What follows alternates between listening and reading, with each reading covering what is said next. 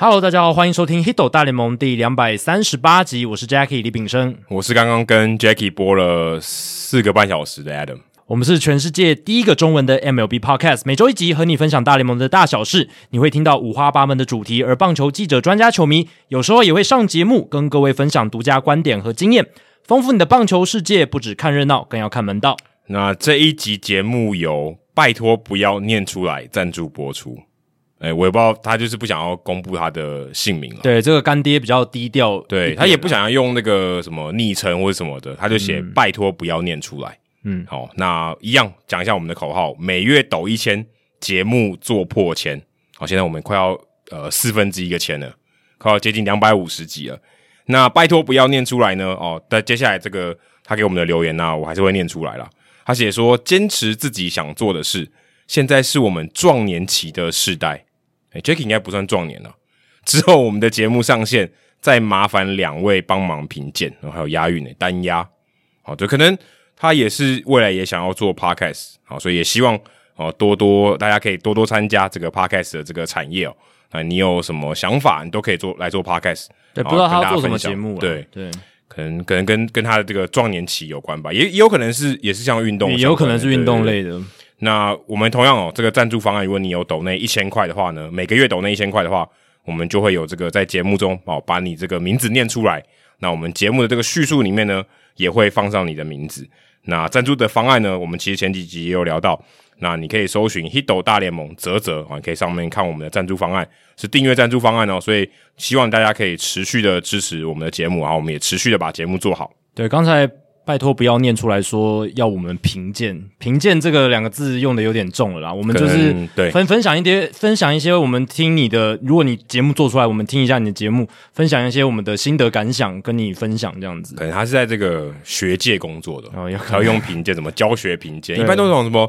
请两位指教，哦，对对，比较常用这个字。对啊，就是一些意见交流啦，也称不上指教，我们也不是说在 podcast 有多做的多厉害这样子，所以就是可以分享一下。如果大家有节目想让我们听听看，我们都可以就是交流嘛。我们对毕竟我们做了蛮久的，有一些经验可以分享。其这实样你应该这个节目的这个刚刚那个赞助者的昵称，就写你节目的名字就好啦。对啊，对啊，可惜没有。这样也可以帮忙自己宣传一对下。好，那我翻译的大联盟相关书籍《思维误判》，好球为何判坏球？冠军总教练真的就是好教练吗？棒球场上潜藏的行为经济学，你哇，的这个书名有点长，对，这个副标真的是非常长哦，但是也是这个编辑博如他应该是精心设计的啦。但是你在书的封面上四个大字会看清楚，就是思维误判。对其他其实就是哦，你真的对这个思维误判四个字有兴趣，你就会往下读。但其实书名不重要，你只要看译者是谁就好了。我、哦没有了，没有这个 书名还是很重要啦。还有就是这个书的本身的作者 k i s t a l 也是一个很厉害的作家。那本名呢，就是这本书的本名原文叫做《The Inside Game》哦，就是他应该也有双关语吧？有啦，就是讲场 game 就是上指棒球，然后对这个 game 里面它背后的一些运作的方式是什么？对，应该也有音赛，也有这个心理的意思吧？对对对对对，我猜应该就是有人类人的行为心经理的对对，就是行为心理学这些东西，行为经济学这些东西。那这本书呢，预计会在十月十四号上市哦，所以也就是我们这一集播出之后大概两三天哦，大家就可以在各大的书店啊、通路啊，应该都可以买得到。那也希望大家可以多多支持。对，或者是你支持我们的赞助方案，如果你在十月份啊、哦支持我们的话，就十月份开始算，如果你抖内的是五百或是一千的这个方案的话，我们也会送你一本书，而且有 Jackie 的亲笔签名，有译者的亲笔签名。对，透过泽泽来赞助，然后买书的话，是我们最希望看到的啦，所以对希我望们哦大家可以不透是过买这个书管道，是赠送，对赠品，这是赠品之一啊。如果你想要购书，但是用泽泽这个方式来，也可以获得书，对，也可以支持我们。对，也可以顺便支持我们，所以这个是最好的一个方式。那在念留言时间开始之前呢，要一个刊物，要非常感谢听众 Francisco 郭哦，他是我以前在师大附中的同届，虽然同学啊，只是那时候我们不认识。那他目前旅居美国，那他听我们节目听得非常仔细哦，非常仔细，我对他应该他应该是刊物榜第一名吧？真的，他上集就是我们有提到说，Zach Greinke 拿下了二零一五年的赛扬奖，但其实不是啊，Greinke 是那一年赛扬奖的第二名，国联赛扬奖那一年的第一名是 Jake Arrieta，哦，对就是他大爆发的那一年就。好像到小熊队大爆发，对，前一年二零一四就到小熊，二零一五他整季好像二十二胜，投的非常好。那我那个时候当时会提到 Zach Greinke，实其实是想强调的是，在上奖的票选当中，防御率哦，就是这种一百多年来我们都看防御率嘛，它仍然有这个不可取代的重要性。虽然它已经不是最准确评价投手素质的一个数据，可是它在赛扬奖票选里面还是有它的不可取代的重要性。对，那那一年 Greenkey 的防御率一点六六嘛，是全大联盟最低。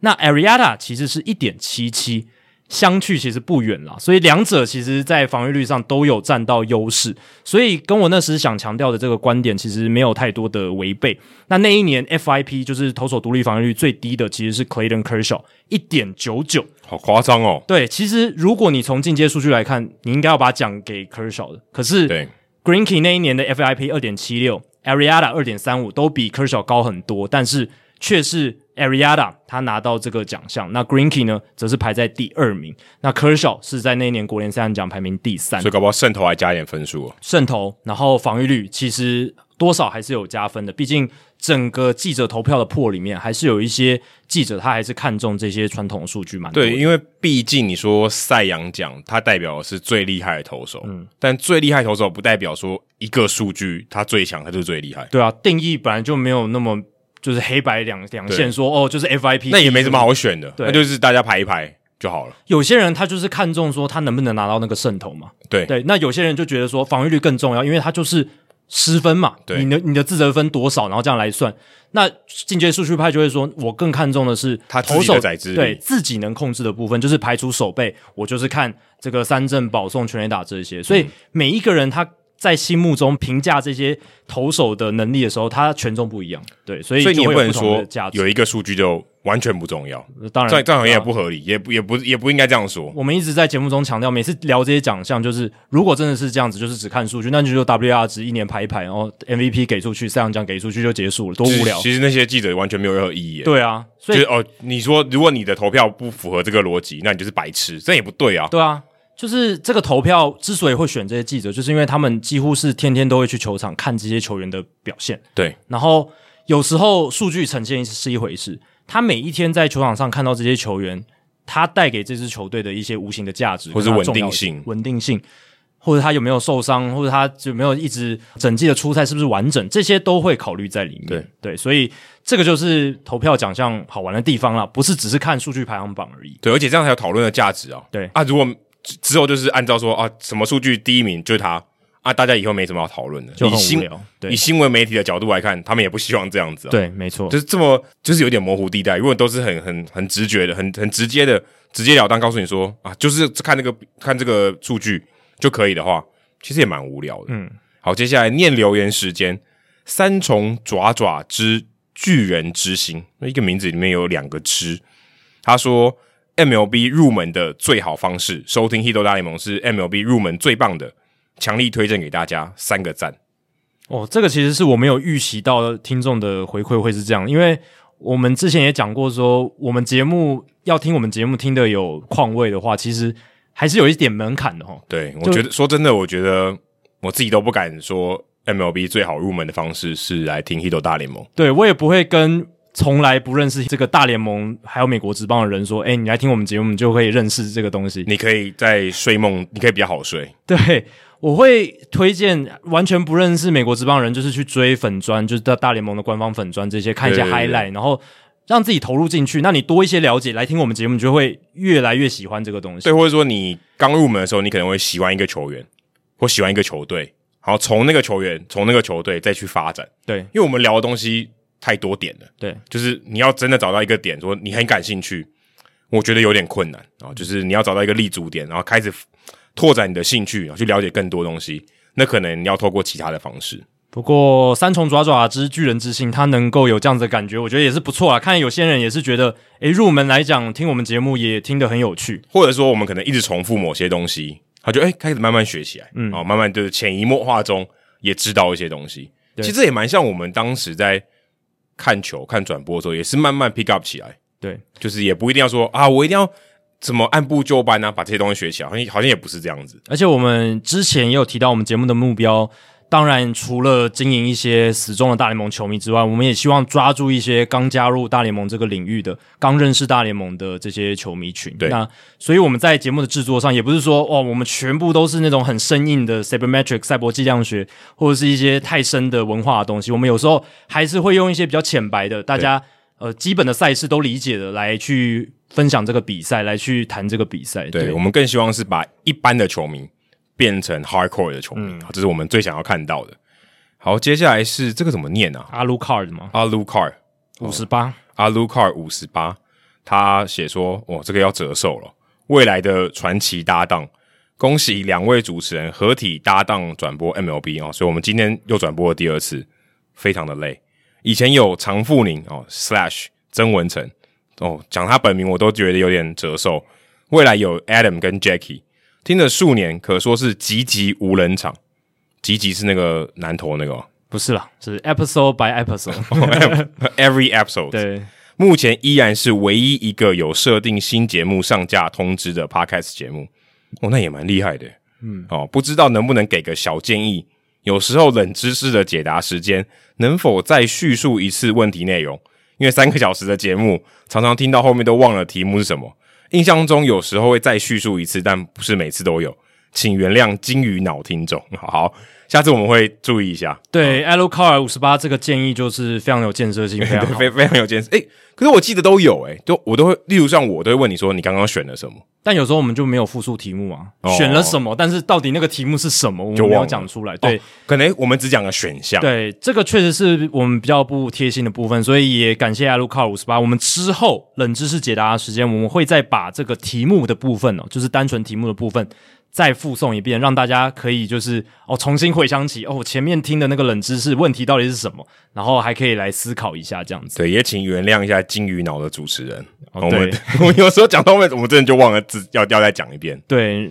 然后这个礼拜我们在 Apple Podcast 的评价数也超过五百了，所以也感谢大哦家是有是有支持。那我是希望有一天看到我们的评价数冲破一千，它就会显示成一 K。哦，这个听看起来就很厉害，就是单局有一次三振，对啊，就跟一般只有那个数字就看显示就不一样。我是有 K 了，已经有 K 上去了、哦，其实对大家来讲，大家只要给那个星星，就有了。就数字就会增加了。但有如果有评价有文字的话更好。对对对，所以你现在如果听到这里，你还没有留给我们评价的话，你先按暂停。好哦去可以了对、嗯好 Apple Podcast，对，先去给我们按个五颗星。好，再来如果你有时间的话，就留个评价。接下来冷知识的时间，这个礼拜呢要问一个跟这一次季后赛的比赛赛况有关的。Nelson Cruz 他在对战红袜队的美联分区系列赛第一战挥出了一发阳春炮，哦，那一球还打到了那个纯品康纳球场的屋顶啊、对，那他是以四十一岁又九十八天的年纪在季后赛开轰，是史上第二老的。请问史上最老的在季后赛开轰的球员是谁？好，这个问题有点大嘛，所以我有一些提示，让大家有一些范围可以去思考。第一个提示是，这一位球员挥出这个史上最老的季后赛全垒打的时候，是在一支国联的球队。那生涯他曾经入选过三次的明星赛，拿下哎这么多过、对三次明星赛哦，拿下过五次的英镑奖哦，所以有有我都不知道他有这些事迹耶。打击很很强哦，然后拿过一次的美联打击王哦，然后曾经打过韩职跟日职、哦两个联盟都打过。最后一个这个叙述我最确定，其他我都不确定呢。对，这个其实可以删掉很多很多人，我已经帮大家就是 narrow down，就是缩小到一个非常小的范围，甚至搞不好就只有他而已。如果你知道这些东西凑起来，你又知道这个人的话，你就知道一定是这个人。因为因为你只要讲到最老，其实我知道答案啊，嗯，但是我我没有看你提示之前，因为提示我反而看不懂。就、哦提提提示示什么？对，就提示、哦，我都不知道他有做过这些事情呢。应该也不是说看不懂，就是说，对对就是是你没办法透过这些提对示找到答案。没有对我没有什么帮助，是但我知道这个答案啊。是，大家可以想一下，究竟有可能是谁有这些资历哦，而且是大联盟季后赛史上挥出全垒打年纪最大的球员。那主节目之后呢，我们会再附送一次题目，然后顺便跟大家告知答案是什么。而且 Nelson Cruz 刚好比我整整大六岁，他哦跟我同一天生日，他也是七月一号。哦，所以跟 Charlie Blackman 也是一样的生日，哦，对对对，也是七月 一号。只是你们的年份不太一样。对，那个谁，呃，Chris Flexon 也是七月一号， OK，所以你对都不对把这些跟你生日同一天的记在那一起是我上次跟你转播的时候才知道的、啊。哦他是那一一九天你九看的时四候年七月七月一号，是跟我差二十九天的，对，跟你差有九年，但同一年。对，同一年的。对，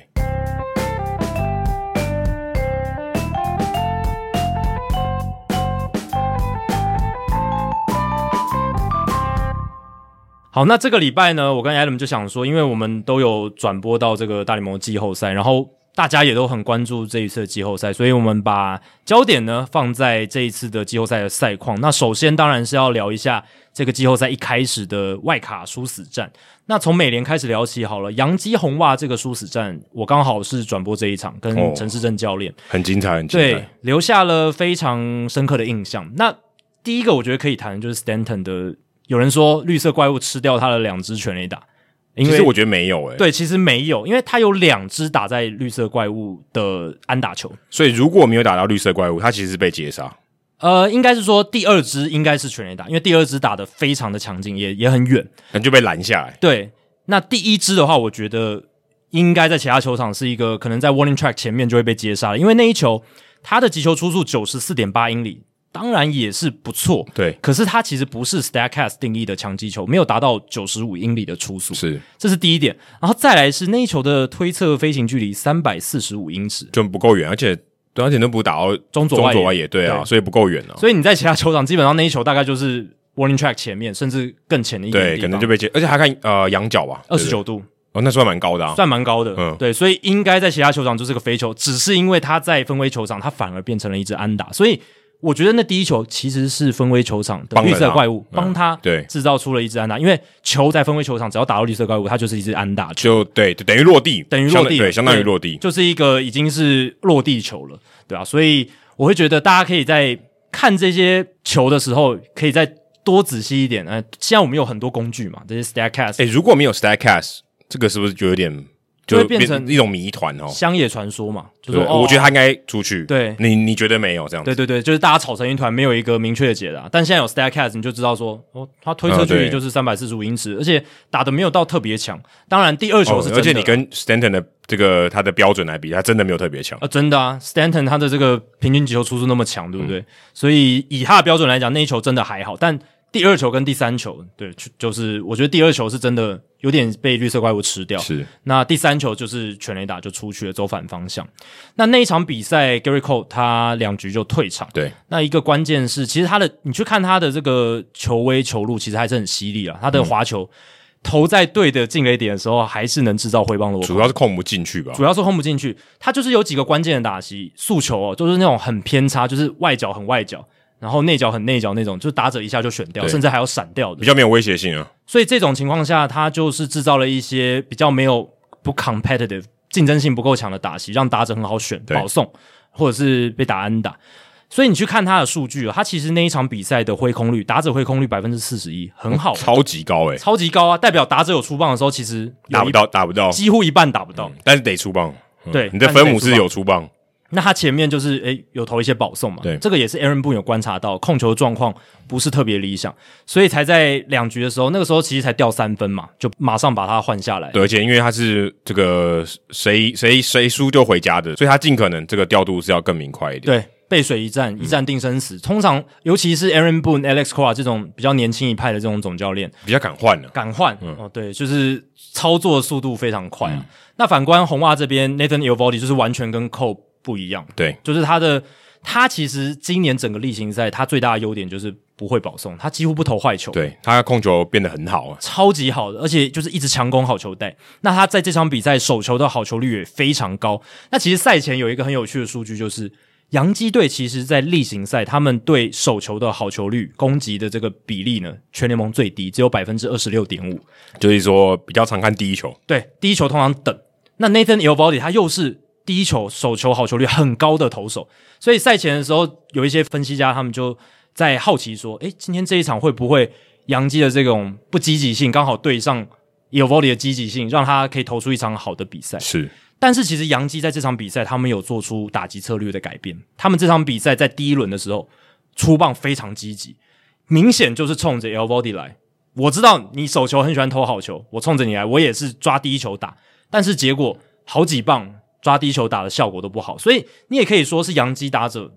虽然改变策略是正确的，没错，你真的要去抓 L body，他特别会进攻手球好球，可是你要把握度高啊。那场比赛杨基的打者把握度不高，就是在手球的进攻上面对，所以造成了说，对第一轮他们手球的攻击率高，可是成效不好。那第二轮他们又改变了策略，就开始比较去选球，然后结果好球数就常常被 o v o d y 抢回去。可这种版就是一种叠对叠的情况啊。对哎、诶你觉得你要这样做，那我就反其道而行。我觉得有一个关键是你知道策略是什么，可是你要执行的得当啊。你你知道策略，但是你没有你执行力不好，对不对也没有那用那也没有用。你知道球探报告，你知道这个投手他会投什么球，但是你出棒你就是打不好，你速你的这个手眼协调，或者是你的挥棒速度就是跟不上一百英里的球速。或者他可能球威就特别好，啊、对，跑的特别多。你有没有预期他跑这么多，跑个五英寸，现在跑个六英寸，你就掌握不好了。而且大家别忘了 e v o d y 他球速、球威这些吸引度很快啊很快对，有时候你知道速球要过来啊，他就算投在红中，你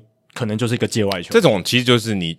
讲模糊一点，就是状况好啊，哎，对，就、就是是诶就你就是打不好啊。我就让你打不好，你就算知道我要干嘛啊，你也打不好。临场发挥很对重要。那 e v o d y 像这种投手，他球威够强的话，他就有比较有犯错的空间对。他就算有时候投到红中最甜的位置，打者不一定打得好，对有可能就是一个。可是以前有包底，他的球带呆呆的，蛮容易挨打的。对，以前蛮呆的，但是他其实他的诉求到现在尾劲也不是到特别特别的强，他是他的三振率其实以一百英里的球速来讲，不是虽然特很别虽然高蛮的，低的、诶对他的诉求其实是击球率被击球率是高的，嗯但是至少在这场比赛里面，他没有被杨基的打者掌握那么多球，是对，所以整体来看，哦，就是 e l v o d y 胜出嘛，五点一局投的还蛮精彩的。那第六局有一个关键跑垒，也是大家谈到这场比赛最常讨论的。一出局一垒有人的时候，Giancarlo Stanton 在这个情况下敲出了一支直击绿色怪物的强劲安打，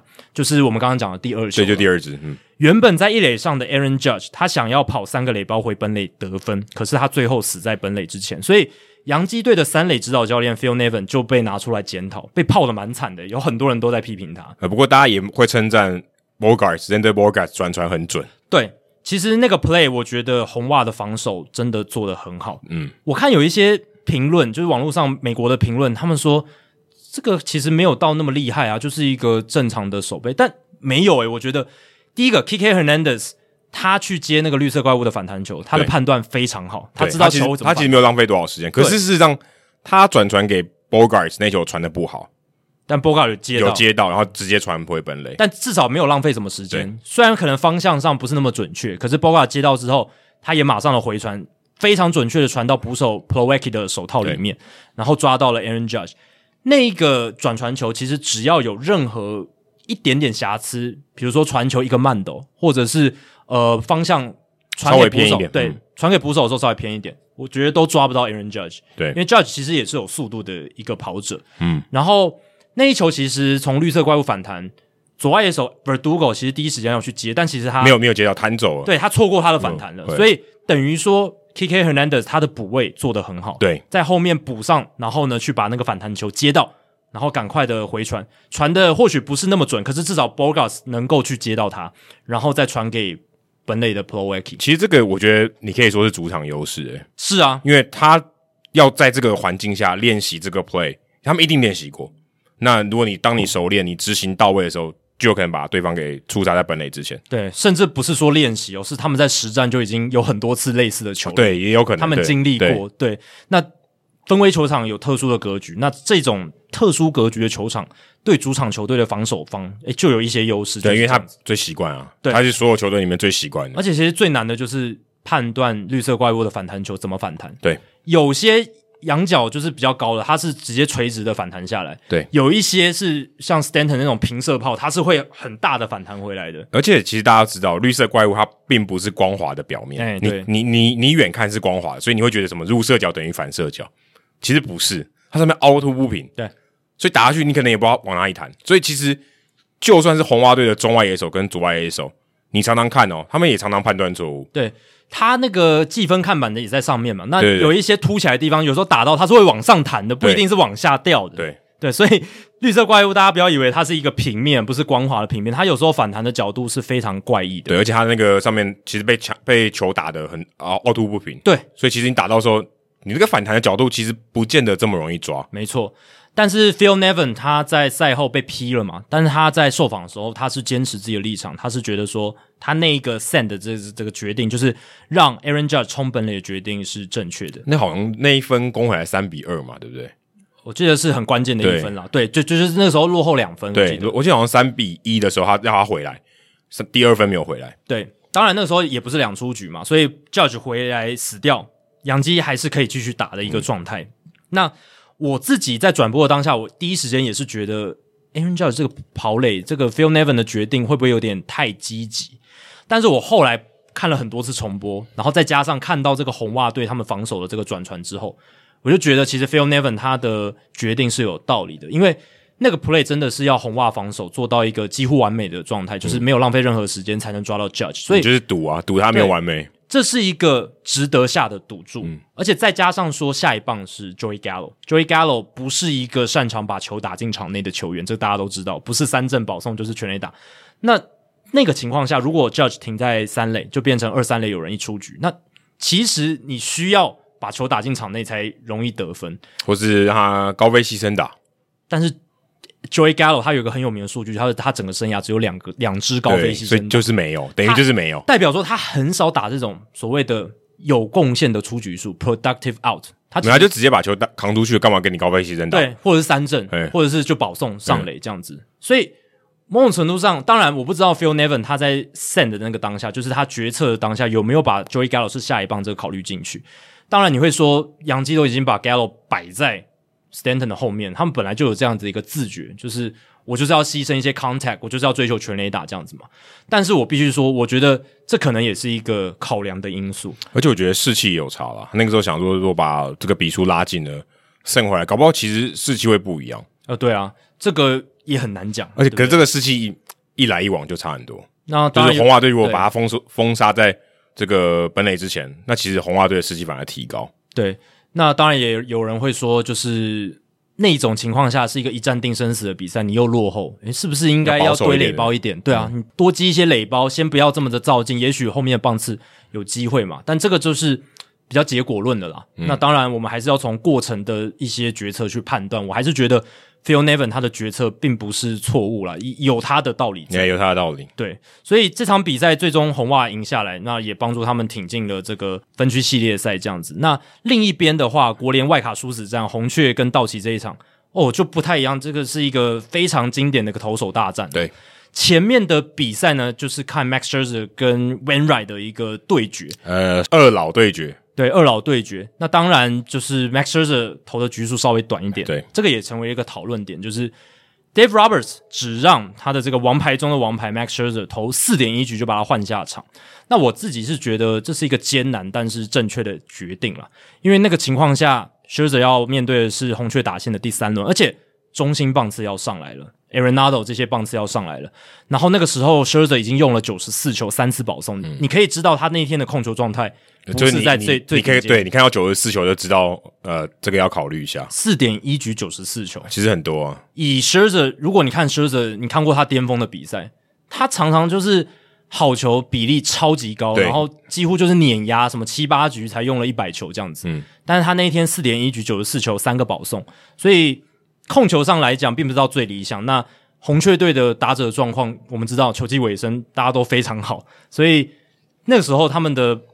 就是怎么讲，那个时候的缠斗啊，那些跟投手周旋都还不错，所以我是觉得 Dave Roberts 那个时候就换下来是一个艰难但是正确的决定，而且他也应该知道说，Adam Wainwright 那天状况也很好，红呃道奇队要拿到分数也不容易对，所以他要更小心的去操作这个。呃我不能多掉分数，我如果说哎、让你 Scherzer 多掉个一两分，好像好像可以接受嘛。对但在这种比赛，你可能就觉得啊，这一两分会非常的巨大，因为那天他他们要突破 Adam Wainwright 的这个投球也是很困难的。对啊，那个时候双方是一比一的平手，对不对？然后微软的投球也还不错，所以很难突破的情况下，Dave Roberts 应该预期到这是一场低比分的比赛，所以在这样的情况下，他必须去做一个牛棚上的调度，让新鲜的手臂哦，更好的球威的投手进来，这样子。那时候是换上 Joe Kelly 嘛，对，Joe Kelly 当然也是三振能力好的一个投手，但我觉得这场比赛的胜负关键其实就是道奇轰了两支全垒打，红雀队没有。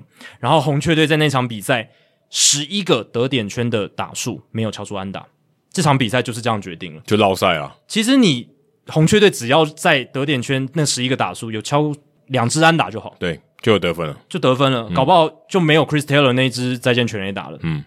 这个就是一个我觉得比赛的一个分水岭，就是红雀队那一场比赛真的在得点圈有人的临场发挥没有那么理想。可是跟打打线的稳定度，我觉得很有关系啊。如果你有办法在呃，例如说你至少在某些情况下，你可以打回分数啊，让这个分数不要啊、这么少啊，或者至少有一些东西，有一些公式，让对方的这个投手感觉到压力哦，那你就有机会得到比较多的分数。但很明显，这场红雀队打线没有发挥，嗯，临场发挥没有那么理想，确实选到了三个保送面对 Scherzer，但是该打的时候没有打回来这样子。那这个比赛里面有一个我发现讨论点蛮多的，我听的一些 podcast 他们都有讨论，但是这个其实跟比赛胜负没有直接的关联，就是一个 Max Shield 他没有换 Adam Wainwright 代打的一个决策，就是在六局上两出局的时候，Harrison Bader 被 Bruce Star Gradero。触身球上垒之后，轮到投手 Wainwright 的棒次，所以那个时候是两出局，一在垒，一垒上有人，然后轮到投手 Wainwright 的棒次。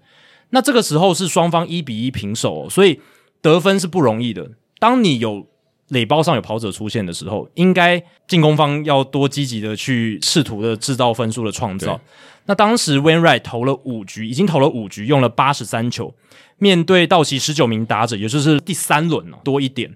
那其实，在那个情况下，应该是一个可以把 Wainwright 换成代打，对让代打来挑战一下，看能不能在两出局一垒有人的时候把那一分，因为那一分是超前分的嘛，看能不能让他打回来。所以这个其实是一个颇重要可以换代打的时机。不过 Mike Shield 那个时候是没有换头的，而且你要考虑到下一局道奇是轮到二三四棒的强棒，那你如果换投手的话，也可以换一个牛棚呃投手对，上来。这假设下面都右打，就派一个右投上来，对，所以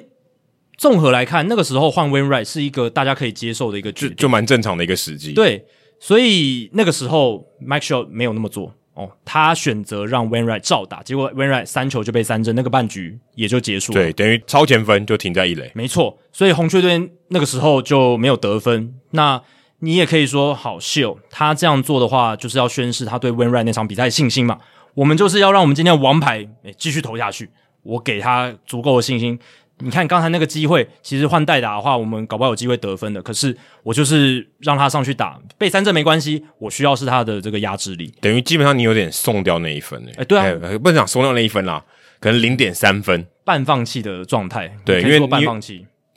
但基本上你派温瑞上去打那一分就不要了，对，而且一垒有人，以投手来讲很难延续得分下去期望值可能是零点零一之类的。嗯，对，而且是两出局。对，结果呢，六局下半 w a i n r i g h t 抓到一个出局数之后，就是 Seager 的滚地球之后，下一棒打者 Trey Turner 也是打了一个软弱滚地球，但是这一球 Turner 靠着他的这个速度上到了垒包，变成一支内野安打。诶，结果这个时候 w a i n r i g h t 就被换下场了，所以 Mike Shield 等于是只能容忍 w a i n r i g h t 再多一个上垒者，他就要把他换下场。但是他在前一个半局却没有换代打，这个就让很多分析专家不能理解。如果你今天你只能容忍你的先发投手在一个上垒者，你就要把它换掉了，那你前面就换代打就好啦。对，这个就是 Mike Shield 他在这个调度上比较不合逻辑的地方。就是他如果设一个底线，就是下一个半局如果有人上垒，我就要把温瑞换掉。但是有可能他认为不上垒的几率很高，对，可是，一般来讲，好，你要宣示你对先发投手有信心，你让他上去打了，然后下一局让他续投，你通常会让他再投个一两局吧。或是让他掉分。哦，对，掉分以后再换我我就是要给他投，我我对我的牛棚其实没有那么有信心，我今天就是要让 Winright 哦撑这个因打为。如果说他你说呃安让他一个人安打上垒，然后真的后来掉分了，我把他换下来，这个我觉得还比较合理一点。对啊，就是说你就压不住那个局面了。因为你刚刚讲的这一段就是比较符合说他前面不换代打这个对决策，这样才连得起所以来我先嘛。赌，我赌他不，他可以下一局我可以安全下庄。对，那如果呃你今天的容忍程度那么低，那你应该早就早点换掉。对啊，是啊，除非我是觉得掉分之后再换那才合理，那没掉分你一个上来者你就把它换掉，但我觉得现在我们讨论这个好像有点有可能少了一些脉络、哦，就不知道当时 Wainwright 他的状况是不是除了有被打安打以外，有一些 Mike Shield 觉得哦要换了的这种情况。嗯。当然，你说那个情况下 w i n r i 的用球数也比较多，已经超过八十球了嘛。然后他的那个状态也是，就是面对到的是道奇队打线的第三轮哦的中心棒次了。话讲回来，既然是这样的状态，那为什么不就直接换代打就好了？如果 w i n r i 身体有状况，对不对？你看出对他有一些呃，可能压制力不足够了哦，你对他第三轮哦，比较那么没那么有信心了，那你就把他换掉啊，对不对？可能换代打，怕被骂嗯，有可能就是。 ，Aaron Wainwright 说我要继续投，不然这个对啊，的确，如果你事后看，你就觉得当下你可能觉得还蛮合逻辑的，哦就对是当下就啊我没有换，因为我想让他继续投，他可能后悔了。哦，对对对，结论一看，哎、怎么怪怪的，不太符合原本的逻辑。用球数第三轮，嗯嗯，感觉是一个很合理的换头时机，而且你那个时候你是进攻方，然后你有一点得分的机有会。一点得分的机会，有上垒者了嘛，对两出局一垒有人，而且这个 Harrison Bader 也是一个速度蛮快的跑所者，以如果你跟二雷安打就回来了，对，所以那个时候 Max Shaw 不换代打，然后下个半局只容忍 Wainwright 一个上垒者、哦，这个就是大家批评他的部分，但最后这个决定是没有影响到比赛的胜负了，因为最后都没有得分嘛，对， 最后都没有得分。可是你会想说，哦，要是那个时候换了代打，会不会红雀在一比一的情况下先得分，先得到那个超前分，对。不过 w i n r i g h 就也被换下去，所以也很难讲。也很难讲。对这个当然都是搞不好上来后话了，搞对，搞不好上来牛棚投手直接砸锅。对，只是我们针对这个决策的过程，哦大家可以做一些分析跟讨论。那讲完了这个国联的部分，国联外卡战最后就是道奇挺进去了嘛，然后跟这个巨人队展开一个史诗级的系列赛。那我们还是先从美联开始讲起啊，就是分区系列赛的部分。光芒红袜哦这一个美东的算是也算两强了啦，两强的对内决算内战吗？东区内战，东区内战哦，这一个系列赛呢，其实关注度也是不小的哦。那光芒其实这个系列赛，我觉得很有趣的是，他们在头两战其实都是派新人投手先发。哎、纯的菜鸟，这真的今年才开始登上大联盟的。 Shane McLenahan 哦他其算实去年季后赛算了，对对他对去年季后赛完成大联盟初登板，是大联盟史上第一个在季后赛完成大联盟初登场的投手。哦，这个很难，很少见。以前是那个 Adalberto Mondesi 嘛，哎也有在这个季后赛完成大联盟生涯初登场。但他不不过是第一个吧？他好像不是第一个，他对是应该野手对，。他是野手，而且他不应该不是第一个。但是他极少数的嘛。那 Shane McLanahan 去年那个真的是第一个投手这样子的。那他们在前两站派出的是 McLanahan 跟 Shane Bass 两个 Shane。那这两个人就是大联盟季后赛史上仅仅第二个季后系列赛有球队在前两站都派出两个新秀投手。第一次是二零一二年运动家美联分区系列赛 Jerry Parker 跟 Tommy Milone，哦，米弄后来投了蛮久，Parker 后来就不见了。对他很快就没了，就是像彗星一样燃烧一下就不见了，嗯，对啊，所以大联盟季后赛史上就发生这两次，那光芒队又再次让我们看到说，他们其实真的看球员就是看他的 talent，看他的球技，看他天赋，他不看资历的。你今天能帮我制造出局数，我就派你上去，我不管说你之前呃有累那这样积讲多讲少好大联盟什经么验老将没什么尊严的感觉。哦，确实啊，光芒队他们如果今天 Nelson Cruz 不是打到这个年纪还打那么豪华，他们也不可能找他来嘛，也不会因为他过去资历怎么样。而且就找 r i 他 c h o n 就把他这样交易掉了，啊，就是对啊，五月份还美联最佳投手嘛，然后六月、七月状况不好，马上就好就把像哦丢掉了，感觉有点丢掉的感觉，真的是丢掉，因为他们换来的 Tommy Hunter 其实没有任何的价值，对也他们来也没有出赛讲啊也。没有出赛，因为一直在受伤嘛，啊对，对吧、搞不好以后有啦，以后搞不好以后伤愈归队，他有价值，可是至少在今年这个球季，完全没有任何帮助，对 Rich Hill 他的剩余价值对他们来讲等于几乎是零诶，你你从这样子想的话，对不是对？蛮可悲的。对啊我，说就是如果这样被看待的话，我觉得蛮难过的。你说我们以前看大联盟哦，看这些球队，如果重视这种资历跟季后赛经验的话，Rich Hill 是多好的一个资产啊呢、我觉得就算是他投的再不好，你也会让他投。因为以前他在道奇队多次的打进季后嗯赛嘛，那他有后援过，也有这个先发嘛，先发的经验，所以照理来说，你会觉得他有这些资历，而且他在大联盟征战沙场这么久，也有点母鸡带小鸡的这个价值。如果你看中老将的价值，你这支球队就会把 Rich Hill 留在正中。好像啊我们刚才讲 Adam Wainwright 一样，呃对啊，其实 Wainwright 有一阵子真的是大家觉得，哦对对对红第一雀队对怎么还没有把他释出之类的，就是哎、你怎么还没退休？对，那当然也不是说每个人都能像 Wainwright 这样子在嗯生涯的老妖怪对尾声又投出一个回春年。Rich Hill 可能生涯也是差不多到尾了，只是说光芒队就像我们证明说，他们真的是看 talent、看球技、看我现在需要的球威，我不在乎你以前有什么资历，你的履历表上面写什么不重要，我就是要看你现在能给带给我什么贡献跟表现。感觉就是“可用之兵”这四个字。哦，对，可是“可用之兵”有时候在我们听起来有点负面哦，嗯就没剩多少了。可用之兵能上就 上，哦对，有有时候是这样的感觉嘛，对不但对？光芒厉害的就是他可用之边多到爆。对，所以每个都是可用之兵，每个都可以上。当然也不是每一次这种哲学都能奏效嘛。你看 Shan Bass，他在第二场就投的不理想啊对，而且其实 Shan Bass 他在东京奥运的时候，老实讲也没有投的很不好是很好，在大场面的时候，他似乎这个控球的状况不是到特别理哎、想。你一个菜鸟，我觉得要求这个有点，就是有点太过分了、你说 s h a n b a s 他的这个球围没话讲嘛？我九十九英里、九十八英里，然后那个变化球也很犀利。可是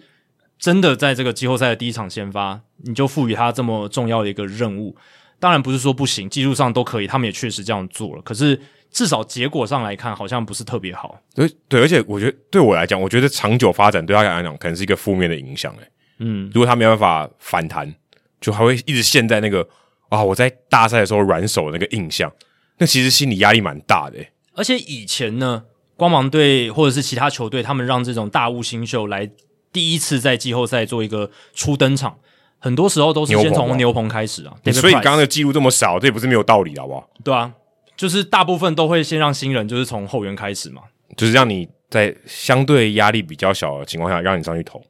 对我们讲的是季后赛的部对分，他可能在例行赛也是先发来做一个初登场啦，就是一个第一年这样子菜鸟。可是到季后赛，呃球队可能先把他移往牛棚，给他一个压力比较小的情境。Adam 嗯 Wainwright 他生涯初期也是从这个后援的部分，而哦且对二零零六年红雀拿下这个世界大赛冠军，Wainwright 也是扮演一个后援的重要角色。对，其实跟 Chris Sale 也蛮类似的，像 David Price、Johan Santana 也是，对啊，都是一开始都从牛棚出发。然后在季后赛也是在这个牛棚的身份做待命这样子，对吧、所以确实，这个光芒队的调度，还有他们对新人球员的重用跟信任，有时候可能还是要加一些资历的元素在里面，可能会是一个比较最好的一个 mix 哦。可我自己觉得他们也没有没有什么人可以派诶、先发投手，你说真的最好，我觉得能端上台面的，我觉得就这两个。对啊，你但说真的要哦？但你说 Michael 瓦卡去扛第一站，我就觉得嗯嗯，但你如果看重资历的话，你可能就会派瓦卡嘛。而且瓦卡他在哦九月份投的很好，我记得我在这个季后赛对有赛讲前有嗯讲，对，嗯，没想到他在这个对红袜的那个第二战被打爆了，对，被打爆。但可能也是因为那个时候分差已经被拉的有点开的关系。但不管如何，以光芒队的角度来讲，他们确实就是不管资历，所以你看他们连 Ryan Yarbrough 都没有带嘛。Ryan 哦对 Yarbrough、是他们今年在例行赛投球局数最多，唯一一个投超过一百五十局的投手，因为防御率其实蛮高，而且他是软球派的投手。光芒觉得他们在季后赛五战三胜制他用不到，可能七战四胜制他的这种续航力是有用的，可是，在五战三胜制光芒觉得用不到，就真的没有带、欸。诶 y a b r o 他以前也是在光芒队待了很久，而且季后赛有也都有出赛嘛。对，也算这这两三年劳苦功高欸了。你如果看中他，你如果看中资历的话，你是不是也会把他至少带着，对不对？嗯看能不能吃一个长局数。你看太空人他们也把 Zach Greinke 带着啊。如果今天是光芒队有 Zach Greinke 的话，然后一定带 Greinke Greinke 的状态，以下半季来讲，然后他的球为什么速球均速不到九十英里，我觉得是一定不带的。对，如果是光哦芒，欸哎、队，牛棚出发跟不带差很多哎、对啊。但我觉得你看 Yabro 连一个牛棚的位置都占不到，所以真的好这个好就是歹光芒队他们的好哲好学歹一个什么长中计啊，对不对？都没有啊！你看 Greenkey 他在我们今天录音的这一场比赛，太空人对白袜比赛，他有出赛，其实他投的还不错哦。对，而且他好没有投满一局嘛，对不对？他是垒上有人的情况下上来，对然然后那投局完收就收了，对他其实都是制造滚地球，而且也有投出三振。对对，当然有一些运气球就是对穿了出去，可是整体来讲，他的这个大赛经验，我觉得是有帮助还的。我觉得相对安定感比较强、哎哎、真的，就虽然你会觉得说啊，Zach Greinke 他现在速球均速不到九十英里，要上来每个球都很软，可是他还是有智慧，而且他控球就是稳，他就是可以抢好球数，然后他的那个变速球还是能够制造回哎网络。对对对，左打者很有用。对，所以不知道，我就觉得呃光芒队当然他们这样子的做法，有一派是非常认同，就是觉得你这些新秀有球威有球技，你就是让他上。可是现在看起来，这个不一定是一个最好的 mix，最好的一个组合。因为我觉得你数据数据有一个我觉得最大关键就是是长期的嘛啊，可是季后赛就是短期的啊、而且他就是吃临场发挥嘛，对啊，啊你这个东西，你如果给你一百六十场，你打的很 OK，你就是会到那个水准啊，只给你三场或五场，你你你那个变数很大，你知道吗，就是你说这三场五场表现不好，可可以嘛，大家都可以接受，可是你一百六十场你会表现的 OK，就是符合我对你的期待，可是三场五场，你说他真的表现差也是很有机会的，对啊，你说光芒队他们这个计策对不对？你说对啊，因为他们在例行赛真的一百胜嘛，美联最好的战绩嘛，对甚至是队史他们队史最好的战绩，所以他们这种相信新秀、相信这些新秀年轻人的能力，他们的球技这是对的。可是就像 Adam 讲，你刚刚讲的一个关键就是季后赛打短期，他就是靠临场发挥，靠一些我觉得临场发挥里面就是包含了所谓的心理因素，呃还有太太多了。经验，这个就是没哎、不然怎么会有办法数据呈现。不然怎么会有软手软脚这个词？对啊如果每个人都跟机器人一样，呃，哦，你是这样的设定，你就是打出这样的成绩啊，你没有软手跟软脚这种词了。对啊，而且我是觉得像运气这种，我们常常讲短期杯赛、短期赛事，常常吃运气。我觉得运气某种程度上可能也反映了这些选手的经验哦，他们的心理素质。还有你能不能把握运气？呃，对对啊，你运气好的时候，呃，你要乘胜追击，把对方打垮。对，这个也是一个很大的重要的地方，对啊，所以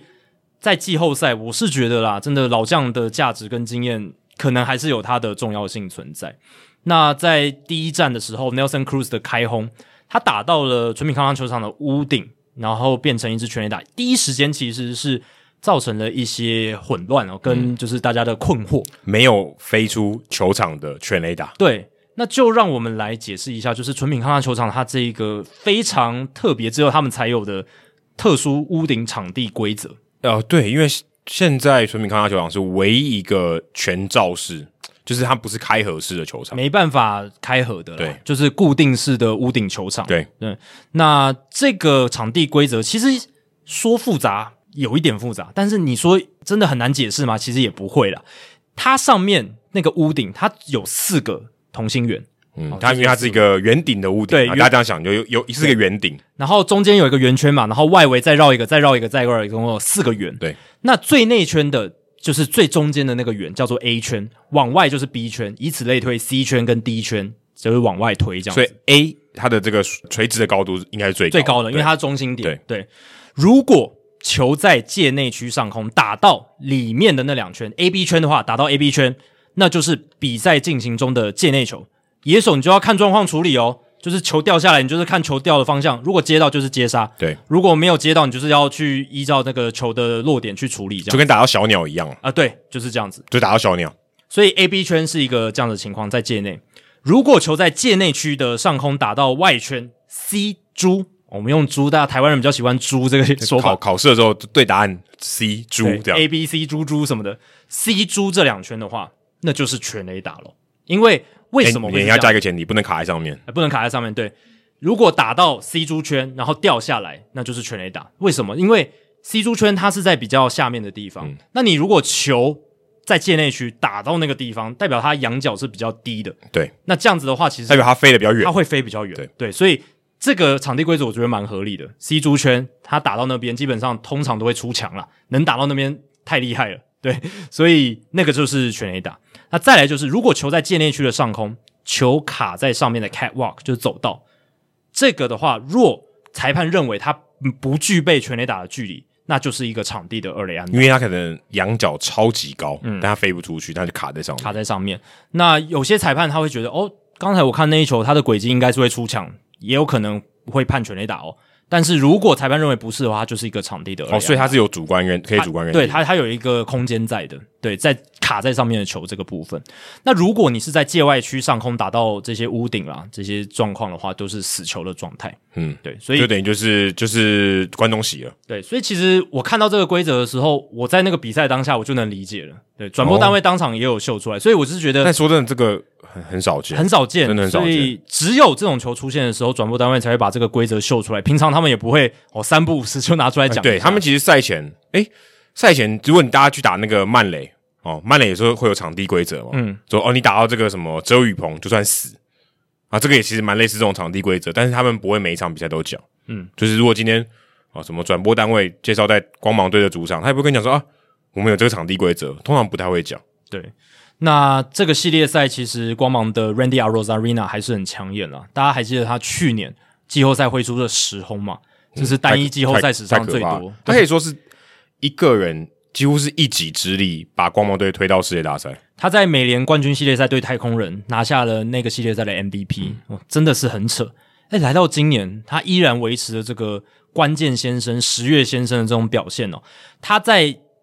对红袜的这个系列赛首战，成为大联盟季后赛史上第一位单场开轰又到本垒成功的球员。居然不是 Jackie Robinson。啊、对，这个不是。如果要我猜，我可我会猜 Jackie Robinson。但那个时候 j a c k Robinson 出赛机会不多嘛，他们只有世界大赛，对不对？就只有哦一个七战四胜制哦，对，因为你在讲的是季后赛，啊对季后赛。那 a r o z a r e n a 你看光去年就至少打了四四个吧，呃三个，三个嗯三个，他们也是从分区系列赛就开始打起，对吧、所以对于现代球员来讲，他们比较有机会累积这些季后赛的数哦据。因为他们就在比较长嘛，对，那那个盗本垒真的是吓到我了。我那时候在转播的时候，其实哦，你有播那一场？有播那场，我有播那场。然后转播单位的这个主播是就是 Fox，他们请的是 Joe Davis，就是道奇队的对对主对播。对，Vin Scully 的接班人，没错，那他其实平常讲话温温的哦，不是那种特别特别激动的啊，主是播。是是，然后我那时候因为画面带的是头打嘛，所以我没有看到三垒 a r o z a r e n a 的状况。他突然开始狂叫，像像中邪一样，你知道吗？很可怕，在耳朵的声音很大声。我就想说，是发生什么事情？然后结果定睛一看，才发现 a r o z a r e n a 已经滑进本垒，safe。因为 Joe Davis 在现场吧，对，他在对现场，所以他看得所以到。看得到，即便转播的那个摄影机导播切的是头部的画面，他还是知道说 a r o z a r e n a 开始起跑，嗯他就说 a r o z a r e n a 要冲本垒，要到本垒，呃结果真的到了，真的是很不可思议啊！对，那那个个 play 真的是到投手还有布阵的垒，因为那个时候他在三垒，那布阵完全移到右边去了，离他最近的 Davis 离他超级远，对，所以他完全没有办法看管三垒上的 a r o z a r e n a 垒包上的野手没有看管 a r o z a r e n a 再加上投手是左投 Josh Taylor，对，然他后看的方向是在一垒侧，对，而且打者刚好也是左打者，是 Brandon Law，对所以等于开了一条康庄大道给他。如果他是右打者，搞不好有点卡嘞、对啊如果说哎、没有让开，他感觉有点卡哎、对。但他最主要就是抓到 Taylor，他其实在那一次的投球，他真的就是他没有在 hold 他，对他就是在看他的那一面，就是 Josh Taylor 面对的一垒那一面，所以他那个起跑时机加上离垒距离，然、哦、后都抓的很好，然后就冲进本垒而且，他真的有速度哦，而且真的其实捕手要去 tag 的时候差很远呢、对，差很远。就是一个毫无疑问的 safe，甚至不是一个争议判决什么的，所以你不得不佩服 a r o z a r e n a 这个球员他的胆识，还有他的个人的天赋跟能力，真而且的很好而。且那滑进本垒你就知道红袜没气了，哦，对啊，嗯哦，那个场真的比是赛一个，重拳哎、真的打在，而且是打在肚子上面。虽然只有一那一分，可是你就知道那个倒下去就知道没有了，就是光芒的了。嗯，所以 a r o z a r e n a 生涯前二十六场季后赛，OPS 一点二六一，长打率点八一九，每支全垒打所需的打数七点五，都是史上第一。第二名都是谁？贝比鲁斯。好，所以你就知道 a r o z a r e n a 他在这哦诶个那季后赛的表现贝比鲁斯也很夸张哎， 呃很夸张啊那，个时候能有多少季后赛给打？但他常常打嘛，因为那时候对哦杨基对对年年对都打进，几乎年年打进世界大赛。哦对在二零年代的时候，不过这个数据 a r o z a r e n a 真的是非常厉害，他在季后赛平均每八点六个打席就可以挥出一支全垒打，但是在例行赛二十一点九个打席才会打出一轰，所以他真的是到季后赛好像就变成超级赛亚人，还是他热气比较久？也不至于吧，对不他就对？说：“哎、十月到了再叫我。”这 Green Day 的歌迷，可是他在这个去年的时候，他也是在季后赛嘛，可是去年的球季不长啊，对不对？哦，对吧、所以我是真的觉得不知道哎、欸，不过他就是这种大可能是上限赛经验、大赛的球员，就是人来疯。嗯光芒去平常这个现场人太少，要人多一点我才会打得好。数哦，因为他在这个打出全垒打之后，还有在到本垒之后，左外野的球迷，因为他是左外野嘛，对，哦一，直对喊对对，一直喊哦哎 Randy、Randy Randy 哦，我他很开心这个耶这个场面真的是在纯品康纳球场非常难得一见，哎应该是人来疯的球员 真的真的真的很不可思议。当然哦，不对，去年完全没人，我刚才假设错了。哦，对耶去年季后 赛完只有世界大赛有人嘛？哦，但是队友一直为他欢呼嘛，哦，也是，也对，你这样讲的话，对对对，但这个 但可能跟还是现差场很有多，对差非常多，对吧、那光芒队第一站其实就是靠着 a r o z a r e n a McLenahan 的好投，还有 Wander Franco，其实也是第一次参与季后赛嘛，才二十岁哦，也是表现的非常好，完全没有怯场的这个状况。今天又开轰哎、对，今第天三场又有开轰，所以其实现在这个系列赛打完三战，红袜两胜一败哦，所以我们刚才一直称赞光芒，但其实光芒队在第二跟第三战，他们的这个投手群，尤其是第二战，投手群面临到蛮大的问题啊，就是牛棚，他们引以为傲的牛棚没有把这个压制住。对，整个爆了。你会想红说，袜队打二十支安打、欸，呃对啊，超夸他张们了。创了一大堆记录，而且五支全垒打，嗯这个也非常夸张。当然，你会说，就是我在看那场比赛的时候，第一局 Chris Sale 他一局就掉五分嘛，对不对，五分。五那我分那对一开始就落后五，你会呃，想也没有说落后五分，就一开始一局的下半就掉五分。，对，然后那时候红袜一局上其实也有得分嘛，但是五比二，那你就会想说，哇 Chris Sale 第二战先发，然后他是红袜的王牌嘛，对不对呃，？士气上影响蛮大的。 实际上影响蛮大，你就会觉得哇，这个光芒要拿这个系列赛应该是唾手可得哦。哦应你该也太快了，应吧该很少但是你会觉 在得第二战第一局，欸第一站已经五比零完封对手了，完完封红袜喽。然后第二站面对他，当然 Chris Sale 不是不是以前的 Chris Sale 了，他现在的状况球威不比以前，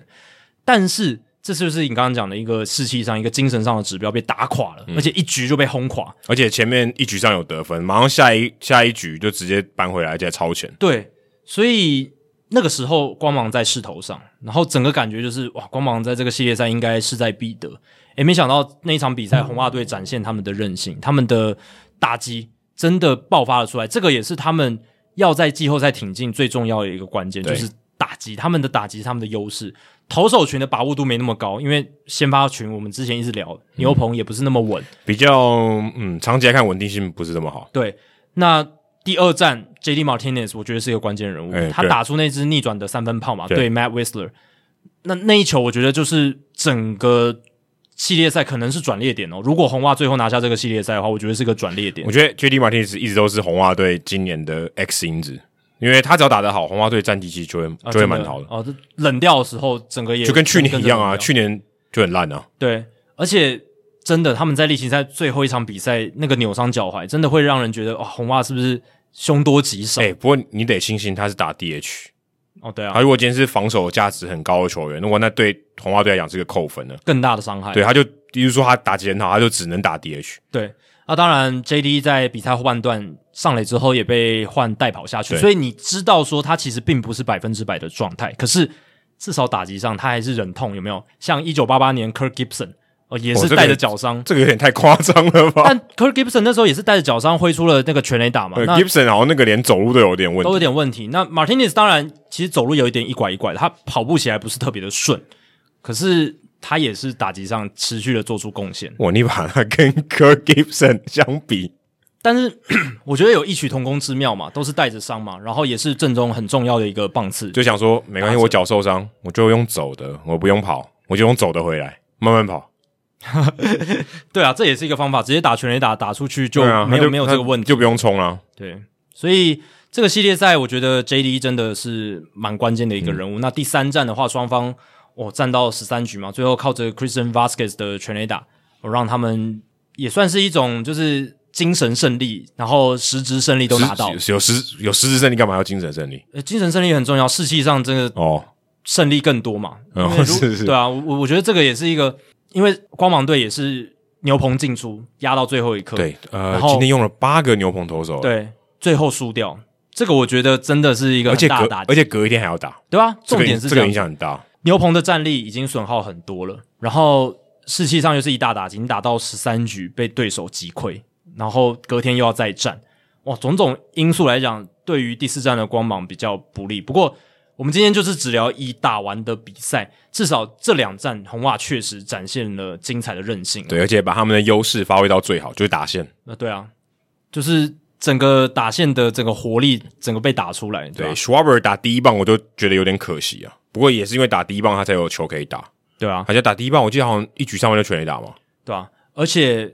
第二跟第三站红袜都是后来居上逆转的，因为光芒在这场比赛在第三站也是先得两分，对然后我记得 a r o z a r e n a 也是打出了追平的比数的对二雷安打，对，而且 Wonder Franco 也有打一次全垒打。对，那即便在这些状况底下，他们还是不断的维持一个进攻的输出，没有放弃这样子。这个就是一个强的球队他他会做到的事情。我们今天今年看巨人队、看光芒队，这些都是这样子。当然，光芒现在是在一个比较被红袜打的一方，可嗯对，是在战局上比较劣势一比点。较劣势一点。可是红袜就是因为他们有在这个这个系列赛做出这样子的临场发挥，所以他们才能在居于这个优势。而且 K K Hernandez 真的打疯了嘛，嗯，一度七个打席，连续七个打席都是安打。第二战好像打了很多支长打嘛，对对，如果没记错的话，真的是好像五就五支长打哦，还是四支长打？我来看一下他他的这个打击的状况，五支五三分打点，有三支的二垒安打，一支全垒打哦，所以四支四连支四支长长打打，对，单场四支长打，嗯很不可可怕思。议。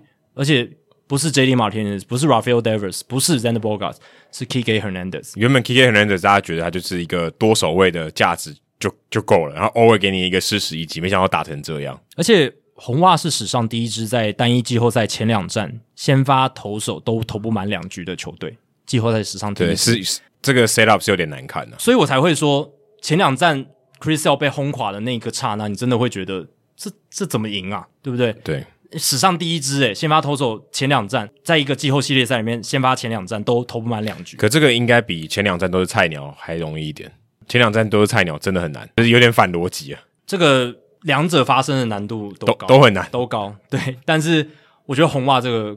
更扯，我真的觉得更扯，哦因为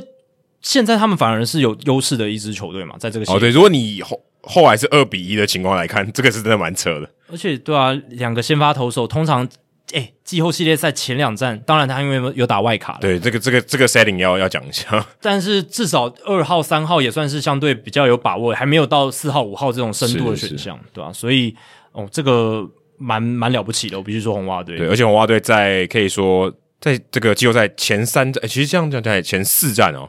其实打击的火力都有出来哦，除了第二战啊，就是刚刚讲这个系列赛的第一战被玩疯以外，其实他们打的很好，真所的以你等于说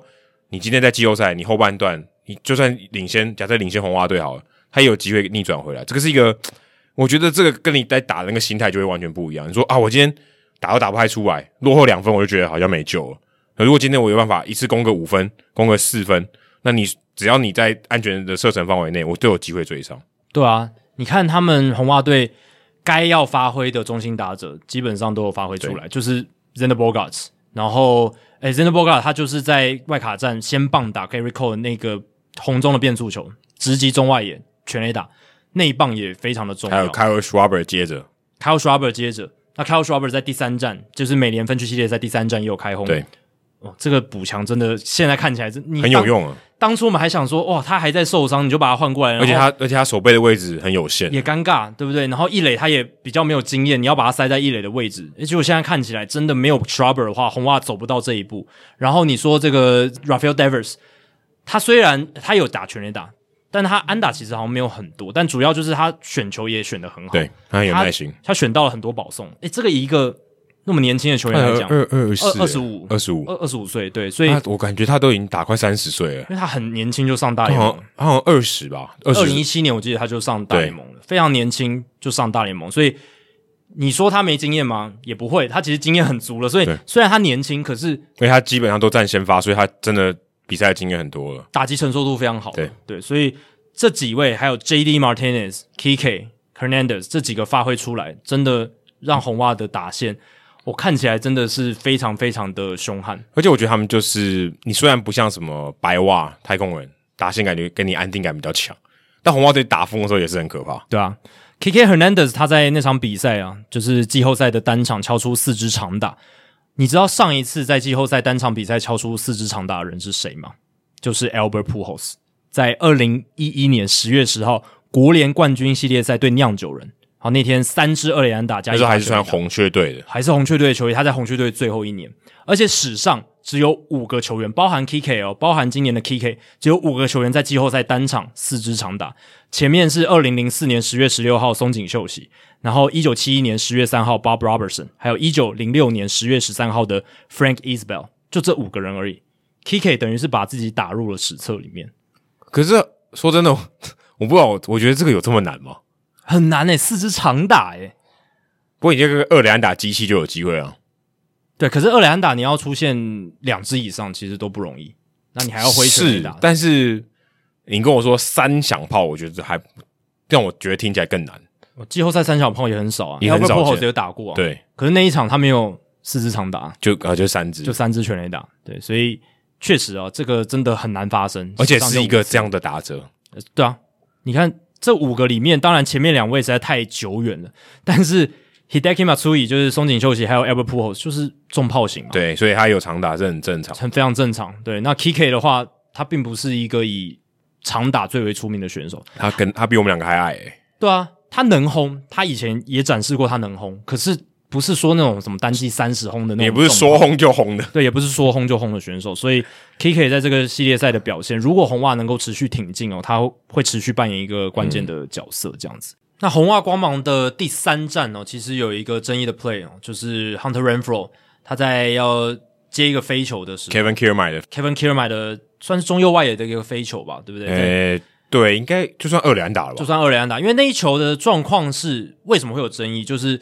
他球先打在了全垒打墙上，反弹回来对，右外野比较矮的那个全垒打墙，打在了 Rainford 的身上，然后再弹出了这个球场之外，就是这个全垒打墙外面啦，这样子。那这个时候大家争议的点不是说它是不是一个场地二垒安打，它就是一个场地二垒安打，这个很明显，因为本来是在界内的情况下嘛，然后是一个安打球，对然后弹到界外，这个就是两个垒包的二垒安打，这个没有问题。而且 Rainford 他没有刻意去碰那个球，对对对，争议点是在于说，到底他这个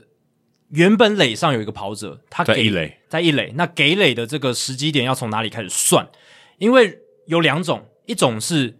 从从投手投球开始算，就就是是呃，球还没被打到之前，对球还没被打到之前，那就是一加二，就是在三垒嘛，对对不对？那第二种情况是野手要传球的那一刻开始算，哦所以有两种。等于是呃打出去的球，野手要处理了，那那个时候一垒跑者已经有时候已经绕过二垒了嘛，对不对？呃，很有可能，如果两个对出局的话，可能已经到二垒了。对，已经到二垒。那如果给两个垒包，那就是已经到本垒，就对可以再得一分。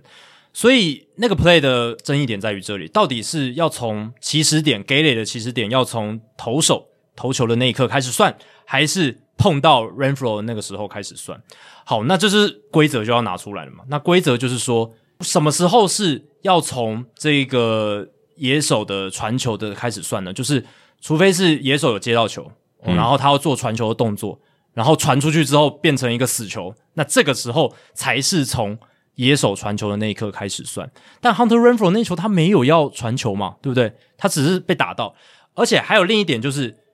他没有要去故意碰球。对，这个很这个也蛮是一个关键键点对，因为他他其实可以故意去碰球，对他如果故意碰球的话，就是从他故意碰球的那一个时间点起算去给垒，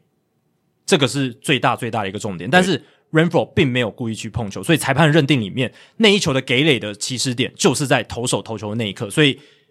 就是从原本的一垒跑者就是只能到三垒。对，因为我故意碰球，其实如果假设没有故意碰球的话，他其实可以把那球丢到场外，哦，对啊，结果是一样的。那就是基本上一个外野手他接了一个安打球之后，然后把球丢往后丢丢丢到我然后一垒的跑者就冻结在三垒，呃对就我也不用回传，我就让你直接不能回到本垒。对，这个就不合理了嘛，所以但这是一个，如果这样的话，就是一个很大的漏洞。就是一个很大的规则上的漏洞，对所以我猜可能也是很早期的时候有发生，所以没有，可是哎、按照这个漏洞，其实超容易操作的。对啊，所以我的就意思是就丢说，就丢出去就好了。我的意思就是说，因为以前棒球很早期的时候有发生过，所以规则去做了修改，就是对说我，想应该是如果哦有野手接到球安打球之后，他故意把球丢到外面去。那这个时候给垒是从他丢到外面去的那一刻开始嘛，所以那个时候跑者通常都已经绕过二垒了，或者、或者是已经至少推进一个垒包了啦。那这样子就合理了嘛，所以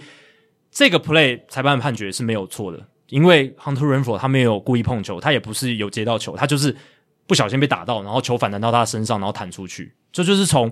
投手投球的那一刻来做给垒的动作。对所以这个 play 就是这样子，希望大家可以多看几次重播就能理解。对，而且很关键的是，那一分如果回来就是超前分，哦，对啊，所以人家还把这个事情放大。如果今天那个回来啊，那个分数不重要了，可能大家也觉得啊，就算了啦，就是一个有点怪的 play 而已。当然你会说，呃，光芒队那个情况下如果得分就是得一分，反正十三局下这个 Christian Vasquez 是两分炮， 但你你怎么知道说十三局上光芒就只得那一分，对不对啊，？因为呃，对，诶，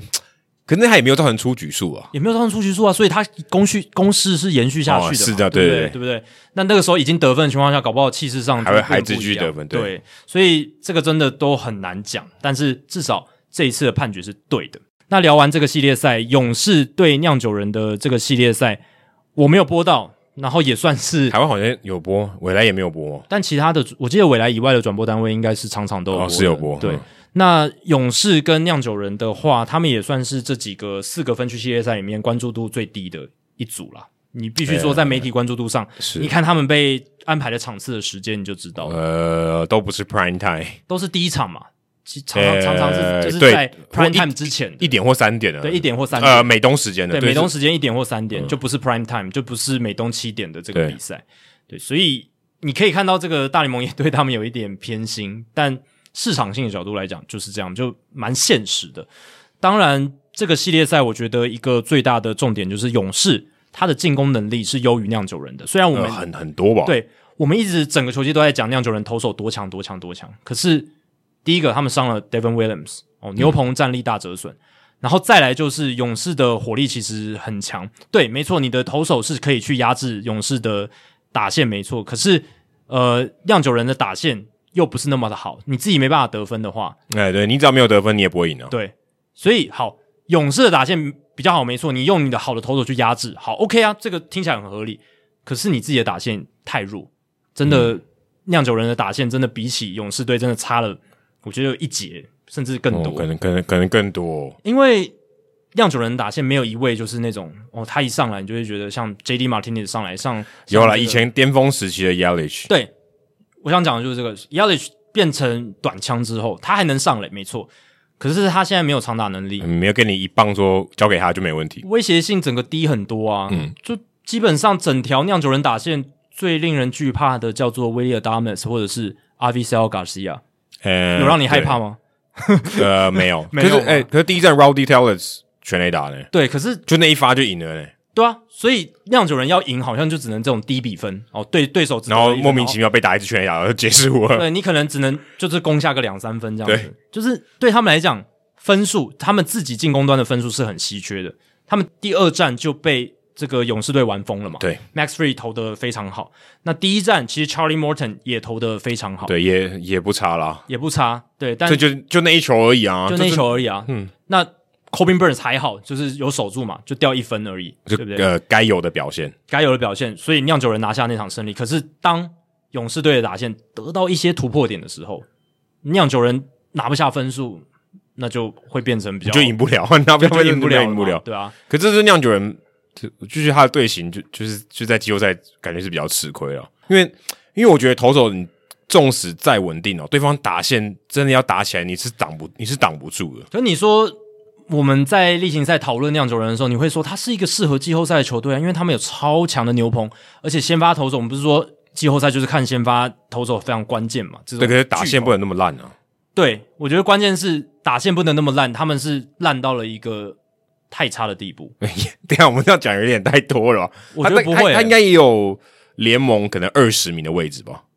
他们的这个也没有例行烂到赛那么的夸张吧，打击率两成三三是国联第十四名我就几乎垫底了。 ，OPS 点七一三也是国联第十一名。如果放放远到，因为美联的打击也是蛮凶悍的，对所以放远到整个联盟的话，应该排名也是不高了，就在都是后段呃可能班。二十名、二十二名这样，简单来说就是后段班，而且我觉得也不是这种中间，是真的是就是后后段班就是下下面后面十名了。对啊，那整个打线里面，OPS Plus 超过一百的先发的打者就是 Avi、Avicel Garcia、w i l l i a Damas、Luis Urias，还有 Colton Wong，哎、还不错，还有四个。还有四个。可是全垒打都不多嘛，啊就是威胁性都差很多啊。Christian Yelich 对不对？Christian Yelich 他他的 OPS Plus 不到一百耶，今年才九十九而已。所就以就是一个平均打者。对，真的就是一个联盟平均的打者，他上垒率很高，三成六二，可是长打完全消对失。他，他不知道为什么哦，就的是打击爆发力就突然被被拿走了，对，打得到球，但是就打没有办法打出长打。当然，季中换来的 Eduardo Escobar 他也打的还算 OK，、可嗯是这条打线真的是动太多了，补不起来哦，真的。可是，没哎、有其没有实有时候没也有什么太大很的难威讲胁哦。如果他们真的打打风打起来，但但我很觉但得这个几率有点低。对几率低，而且我觉得不可能像红红袜这种打线，就是能够这样子疯狂的去进攻，像光芒队这么好的这个投手群这样子。是而且你说，哎，勇士队他们投手群其实不是这个季后赛里面最好的。那呃，但我但其实我觉得 Morton 跟 Freed，虽然我我个人觉得我对他们评价蛮高，我觉得他们两个一二号勇士其实很有优势。但我觉得，我觉得 Morton 我给他评价高，但是 Free 我是觉得还还好，对他不是那种真的三阵宰制力非常强的嗯那那种，防御率蛮低的，对，但是我个人会比较看就是三阵是跟保送这种本身的宰制力啦，对啊，所以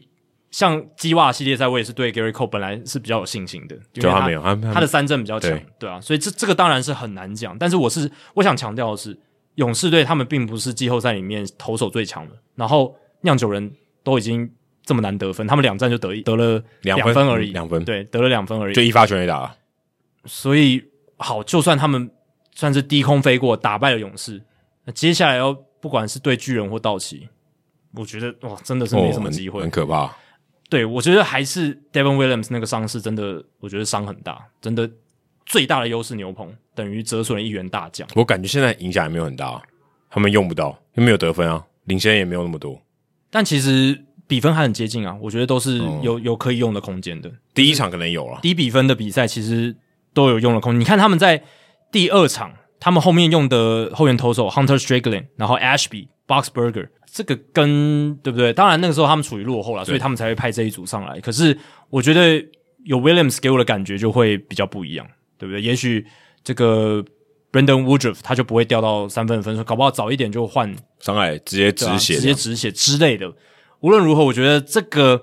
酿酒人打线确实是这个系列赛的最大的一个跟勇士队打线做一个对比，是一嗯个这个系列赛的一个分水岭。太吃亏了。对勇士队的打线太强了，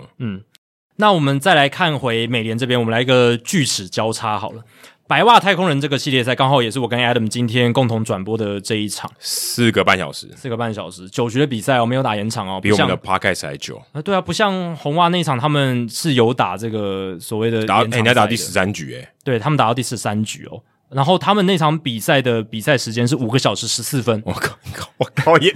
也够 久嘞、啊也是够久啦。好险我们不是播那一场，可是他们是打十三局，我们是九局，我们就打了四个小时二十七分钟，诶，所以蛮我可们怕我们的还是比较长。对我们的还是比较长。那白袜太空人这个系列赛，我觉得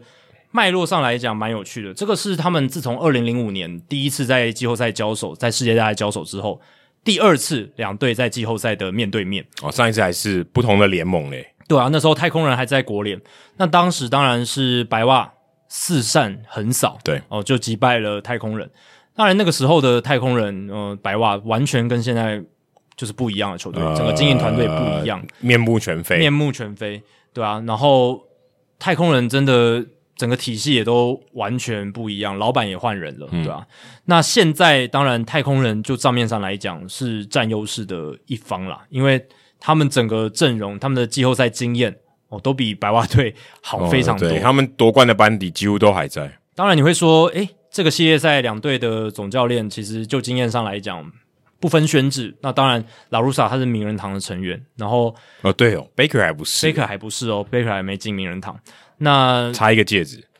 但是我会讲，就是其实带兵经验啦，什么这种大风大浪，这两个人都差不多了，都差不多。多，已经到都都是到那种最高境界了，都是到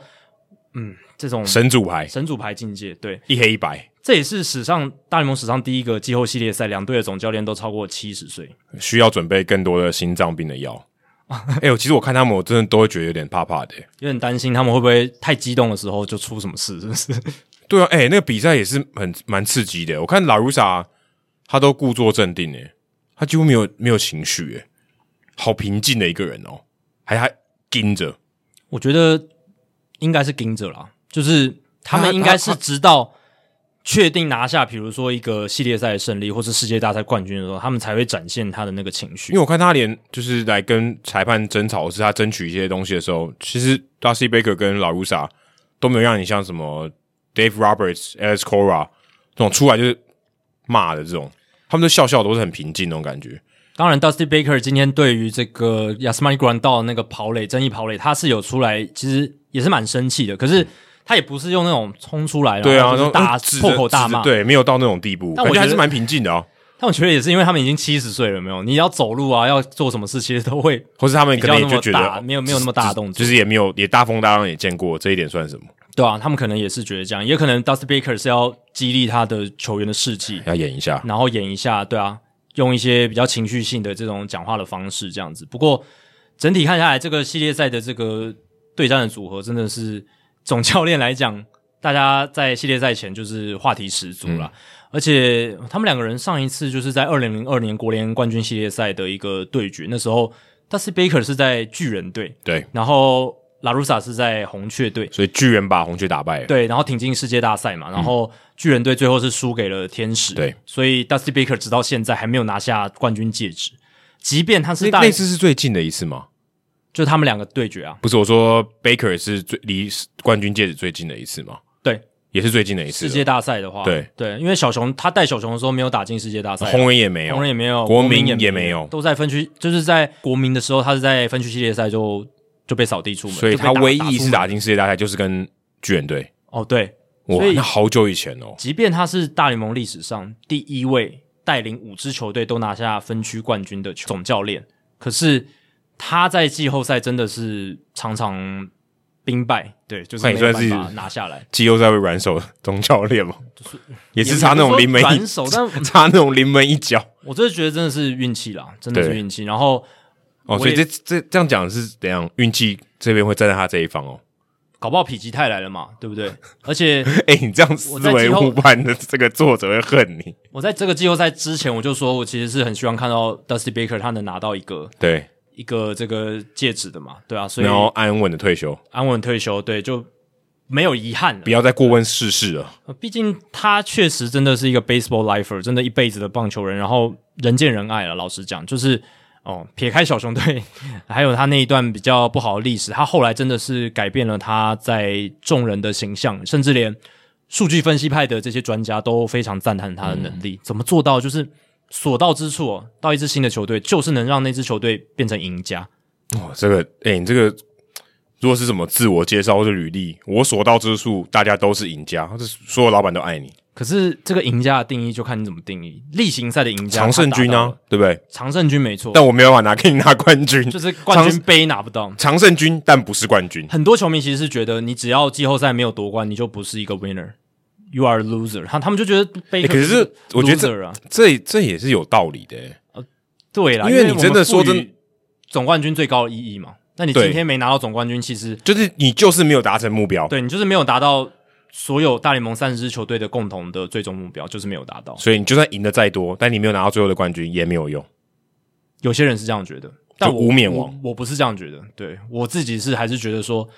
哦，冠军是很重要，没有错。可是他在例行赛，因为你看大联盟，他一年打一百六十二场例行赛，我是觉得你要给例行赛更多一点的认可跟这种意义在啊，就是不是说啊你没打进季后赛，那你例行赛所有一切成绩就是都不重要，都不用看，对不对？我是觉得 Dusty Baker 他能够带领五支球队在分区都拿下这个冠军，是有他一个很厉害的成功的原因在的。对，而且他处理一个烫手山芋，对啊、太空人队，我我个人觉得这个真的是要修养，真的要很好的总教练才会愿意去带，不然这万夫所指，对不对？太空人队就是人家这个舆论就是不站在他这边，嗯然后他去带领这样的球队，其实他他眼色也不好看嘛，对不对？但是他要呃用一个有经验的这个智者的角度来带领大家说，诶，我们不要把自己看扁，对不对？我们不是他们讲的 cheater，我们是要拿冠军的。这个也说真的也不容易耶，真的啊。其实 Baker 最厉害的是在他的人际这一块啦，这个是他最强的一个长处。那在人际这一块，他能够把球员带得服服帖帖，而且球队气氛好，然后不受到这些外界的这么强烈的对太空人的负面批评的影响，这些都是他的功力所在。那你说那些战术调度面，他其实也是与时并进，他这几年其实也很听这些数据分析部门的话，他也会接纳一些新的观念。你看他对于太空人这些年轻投手的调度，你就知道，诶，他常像 Christian Javier 这种或者 Luis Garcia，他在球季的尾声都是降低他们的投球局数，是哦有有有有点保护他们。呃有时候都投两三局，对不对？然后 Javier 今天就是今天 Garcia 也投蛮短 的，也投蛮短的，然后哈，卡卡斯亚投蛮短也是因为他的状况不是到得很理想。那我说的那个调度的方式是，他真的就是让他们投少，而且就掉牛棚，然后去变化。哦，今天这个先发的轮子也不一定固定就是那几个，他也会去做变化。你看 Zach Greinke，照理来说，如果以这个你你如果觉得 Baker 还是那种传统派哦，就是我就是要有资历的墙头王牌来当我的这个轮值的第一号什么的，那 Zach Greinke 不会到球季尾声被抓到牛棚去嘛？对，真的季后赛应该他也有机会。季后赛现在 Greenkey 就是在牛棚待命了嘛。说真的，我觉得有点浪费啊，我觉得有点浪费。如果是你，你还是愿意让 Greenkey 在先发的位置对上去试试看？即便说他就局数投的不长，或是他就被打爆，但是我觉得，我觉得放他还是有他的意义在。我觉得 Greenkey 会在牛棚进入这个季后赛，太空人的管理部门和数据分析部门的这个参与应该是蛮高蛮的。高的嗯对，那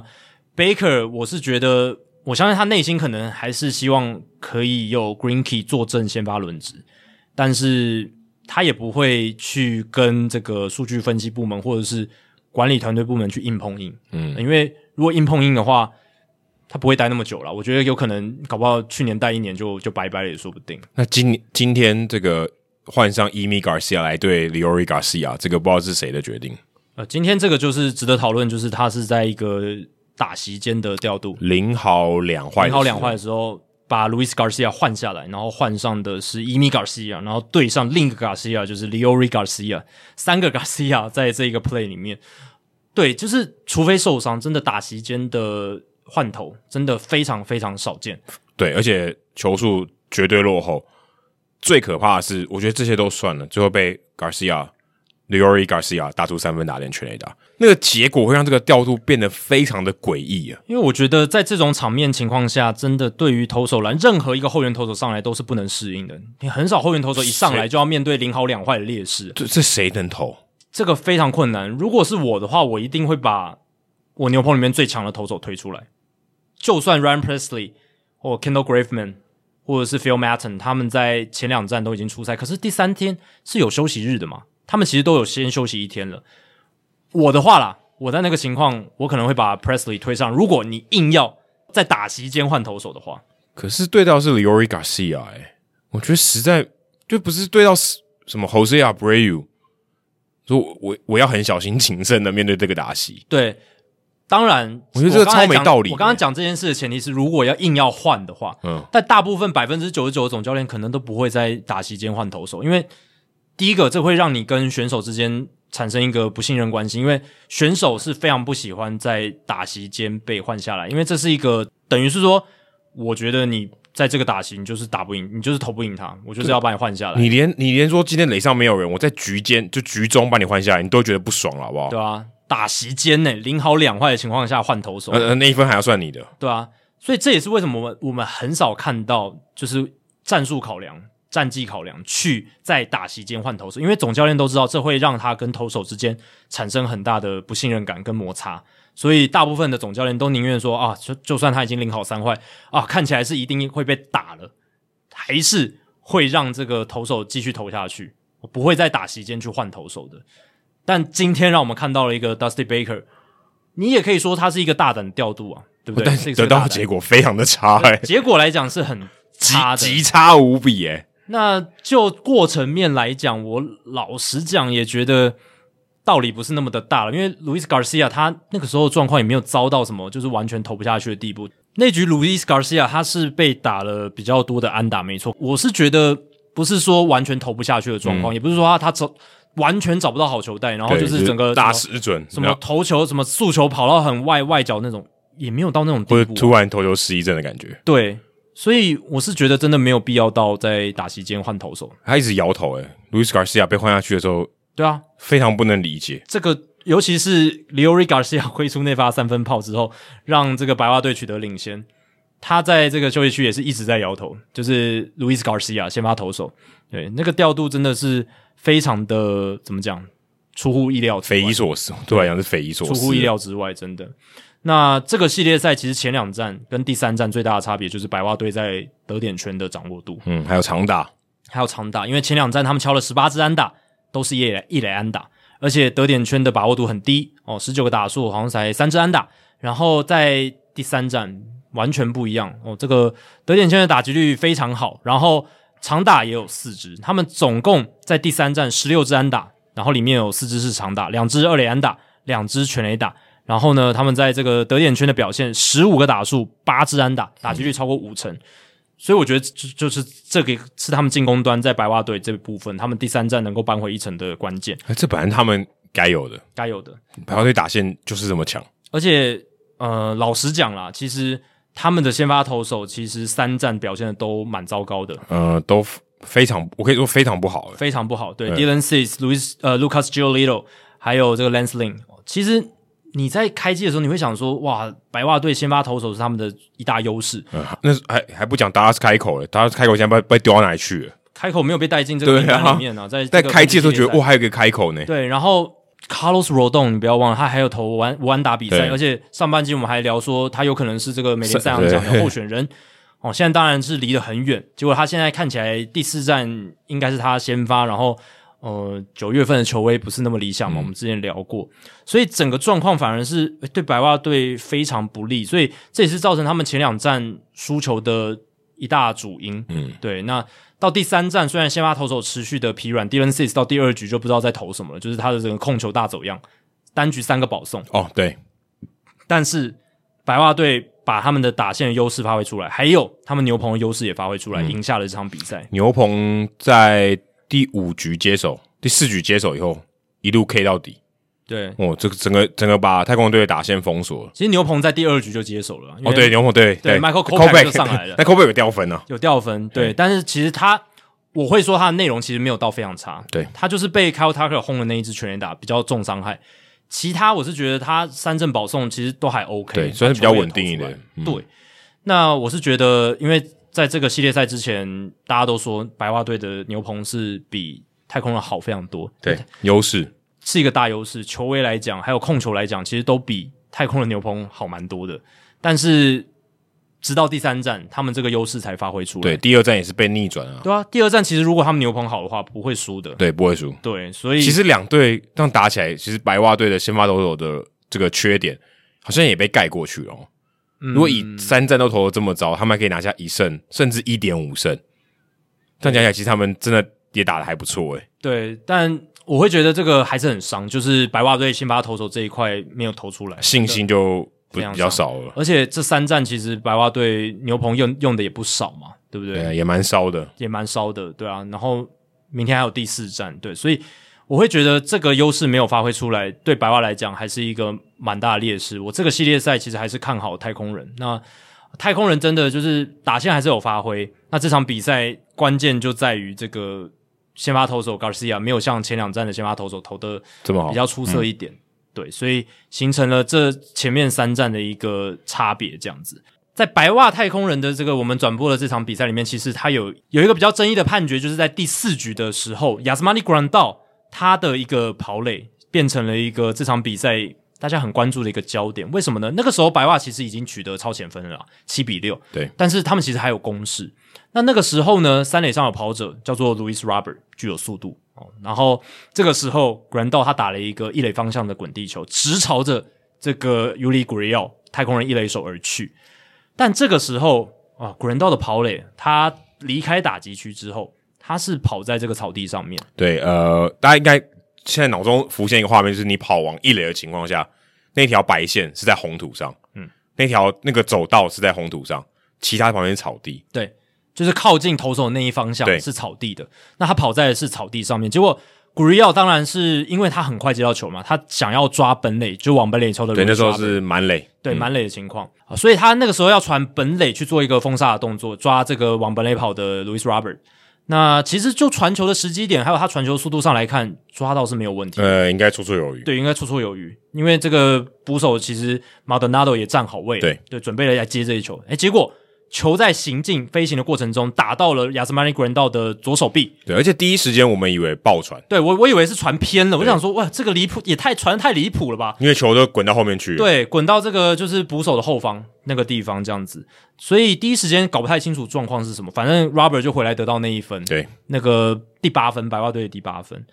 结果后来发现，看慢动作重播是打到了 g r a n d a 的左手臂这样子。嗯，那这个时候 Dusty Baker 就出来抗议了，他就说：“诶，这个难道不是妨碍手背吗？你在打看躲避球吗？他都已经跑到这个草地上面了，对不对？那这个就必须来讨论一下，到底这个跑者跑垒路径还有妨碍手背的这个规则到底是怎么样？因为前几年季后赛我们也看到 t r e y Turner 他在冲一垒的过程当中，这个妨碍手背的这个议题再次浮现。对，而且那个真的有点太主观了，很难当下就你很难反应过来。其实这个规则最基本呢，你要看的一点就是这个 play 是其他野手传给一垒手，还是一垒手传给捕手？这个对两因者为是完全一垒手不一传样给捕手，代表它是一个选择的问题。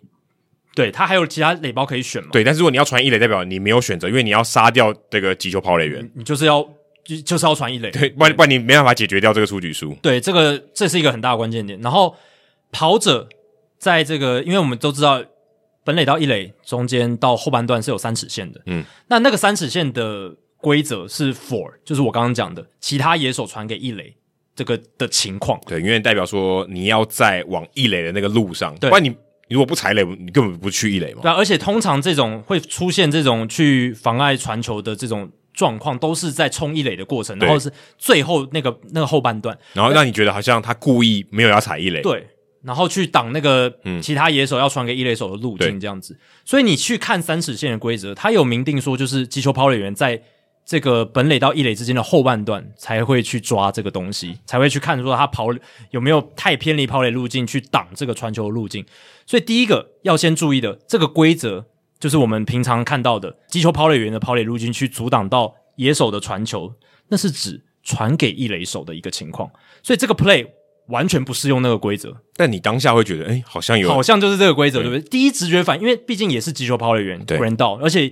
也是涉及到一垒手，只是这一次是一垒手传到本垒，方向不一样，方向是通相反通常刚刚那种情况都是捕手传给一垒手，或者是三垒手传给一垒手，哦，对。然后打到一那个跑垒呃击球跑垒员的背，通常是这种情况比较多。那好，不适用刚才那个冲一垒的规则嘛？那这接下来就是要看说另一个规则，就是跑者他有没有出动作去故意的挡这个所谓的 thrown ball，就是被野手丢出去的球。对，因为他其实可以手举起来或干嘛的，对，因为今天如果它是一个打进场内的球，或者是所谓的就是被被球棒击到的球，这个跑者他有义务要去闪的，但是这个不对是，这个是传球。传球的话，这个就看跑者他是不是有故意。他被砸到的话，不关他的事，其实不关他的事，就是野、呃对野手的传球。因为我们现在讲的不是那个在一垒冲垒的那个跑垒妨碍手背的那个规则，是在一般情况下，任何的传球，其实跑者他是有他的跑垒路径的主导权的，他是建立了一个跑垒路径，他是可以有那个掌控权。你今天如果野手传球在其他垒包这样传球的话，你砸到垒包这个垒包间的跑者，他是免责的。对他等于就是一个石头，对，除非有一个例外，就是他今天手伸出去，哦，他脚伸出去，哦，去碰那个传球，呃，就好像呃，有点像躲避球，你传给你的队友，然后你手故意伸过去，对，对，如果你有故意伸出去的话，那这个确实裁判是可以认定说，哎、你这个是故意阻但挡传球，但这个应该算妨碍比手背，较主观哈，这个就是比较主观一点。就是你有没有意图？对，这个就是一个模糊的空间。对，但 Grandal 的那个 play 是适用这个规则的，裁判是有裁量的空间可以去判说他是不是故意。还有没有伸出手？可是你去看那个动作，那个慢动作，Grandal 他跑垒的时候，其实他的左手臂还有往回缩一点。呃，他有点闪，因为对因为他看，因为那个那个有个特别的地方是，一般我们说打到急救跑垒员，通常是背后啊，对你你要你你要怎么闪，你根本不知道球从哪里来。他那个是擦边，有没有？他他对擦没有擦因为这个他手手 g 臂 r 的 e 哦部是分往他的方向对传，所以他知道他要闪啊，这对本能反应他一定会闪啊，，对他不可能胸膛挺出去给你打哦，对，所以所以他还是有点闪掉，有一点反射动作的啊对嗯去闪，所以他手其实往内缩。那这一种东西在裁判主观认定，他就不可能说他是故意的，不可能说他故意去碰球，不可能。但但 g r 绝对是故意的，对，所 以裁判的裁罚上，呃裁判的这个判决上面，他就是判他是一个呃一个 OK 的跑垒，一对个 safe 一个正规的跑垒。那 Louis Robert 跑回来那一分是就算算的，对然后变成 Grand 到那一球就变成一个野手选择，然后他上一垒带有一分打点这样子。但是就像刚刚 Adam 讲的，他其实这个就是一个跑垒的智慧，他一打出去就知道这个是一个一垒正面的球，然后一垒手 g r e e 要要传本垒去做封杀。那他跑的时候，他确实就是有一点往草地那边去移动。可可是说真的，如果这个情况哦，其实那个一垒手跟捕手是可以避免的啦，他们可以找出一条他们传球的路径。但很难呐、啊对，但是那个但那个因为电光石火对之间但是因为这个是很我觉得不太可难，能但是它是有它是有选择性，它不是它不是完全没有。可我觉得完全没有，因为在那个真的吗情况下，你要抓本垒的跑者，你就是要要那么有个路赶吗你要你要传快嘛，你传的快，你就是要最直接的直线球，所以他无可避免一定会打到 Grandel，因为国人道跑在那边，所以他只要站在那边，他就就得分了。好像他就没有他没有别的选，你的意思说他没有别的选择因？为你如果往上丢，就如果他下这一步棋，就是只只能死。因为你如果往上丢一个抛物线越过国人道的话，就来不及了，就是那个球的滞空时间就会变长，就抓不到，因为 Robert 速度也很快，他最后是扑回来的，哦，虽然会我们丢或者丢一个香蕉球这样子，很难啊，你那个时候怎么丢就香跟蕉那个就球？跟那个足球踢，然后绕过那个人墙一样。没办法，最短的直线距，而且你要要求一个一垒手突然丢一个滑球，这也很难吧？而且那而且那滑雪弧度也太大了。对，所以我是觉得在那个情况下，真的也不能怪 g u r i e 他的那个传球路径就是那样子，他最快，而且他要很快的送到马德纳多的手套里面，就是那个路径，古巴人打古巴人，呃真的是打到古巴人。然后 Grandal 的跑垒也真的有智慧，他对于规则的掌握蛮清楚了。我觉哎、得其实其实说真的，我我其实很我很疑惑，他到底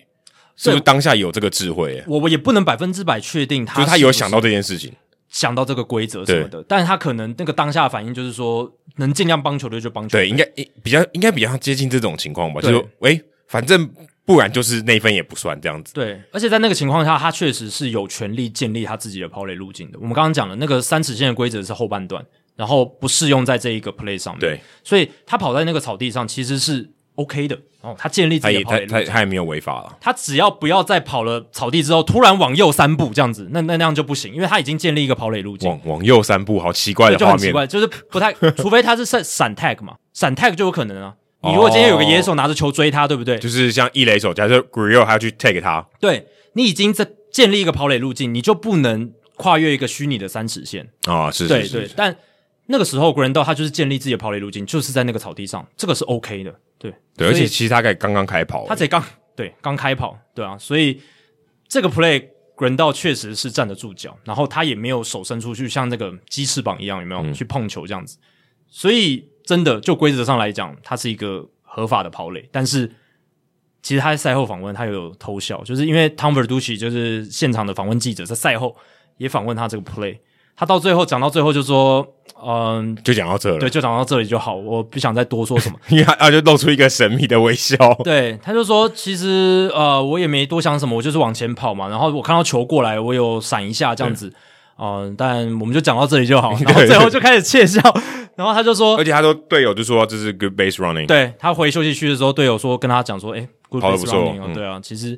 这个就是，所以他也觉得。蛮开心的吧我觉？得这个就算是一种古老的这种棒球智慧，有没有？就是一些细节上玩球的一种哎、状态，对对对，玩球，嗯、真的。所以 g r a n d a l 虽然他其实跑垒的机会不多，对不而对？且而且说真的，滚到跑垒就应该是扣分的。对，就是他如果你要么用，如果你用一般的数据去看跑垒的价值，他跑跑垒绝对是扣分的。他不太出棒嘛，所以要么就是全垒打、三振、保送，哦，然后可能你说有跑垒的机会，可能也是在保送之后上了一垒之后，哦对不对？而且很他少跑，这而且他跑垒 base running 应该是扣分。，对也不好嘛，对啊，但至少他可以决定自己跑的方向嘛，他速度或许不快，对，至少我这这怎么听起来有点哲理？是啊，人可以决定自己往跑哪个方向，虽然你速度不快。哦但也有一定的几率是他根本搞不清楚状况，就刚好凑巧的跑在那边，然后凑巧的碰到了然后被我们说的好像很厉害，对，碰巧碰到了这个古里奥的传球，也有也有可能是这瞎样猫碰到死耗子，可是我是觉得应该不是，因为他这个最后访谈，我觉得对他应该透露了他一切，对他透露了一切。那最后就来看道奇巨人这个系列赛，这个系列赛脉络上来讲就已经非常的经典了，因为这是两队自从大联盟有这个季后赛开始，就是国家联盟跟美国联盟开始打世界大赛，也就是一百二十多年来第一次两队在季后赛的交手。好令我意外啊！对啊，但因为以前以前只有国联跟美联的时候，他们就不可能在季后赛对到嘛。对因为世界大赛一定是一支国联球队加一支美联球队。那后来开始有分区之后，开始有外卡，其实是开始有外卡之后，他们才有机会遇哦到，因才为有他们都在机会同区因为他嘛。嗯们都一直在同区，对，所以开始有外卡之后，其实也二十几年了，可是他们之前就没有机会。可能他们没有同时强过，其实也没有啊，也还是有啊，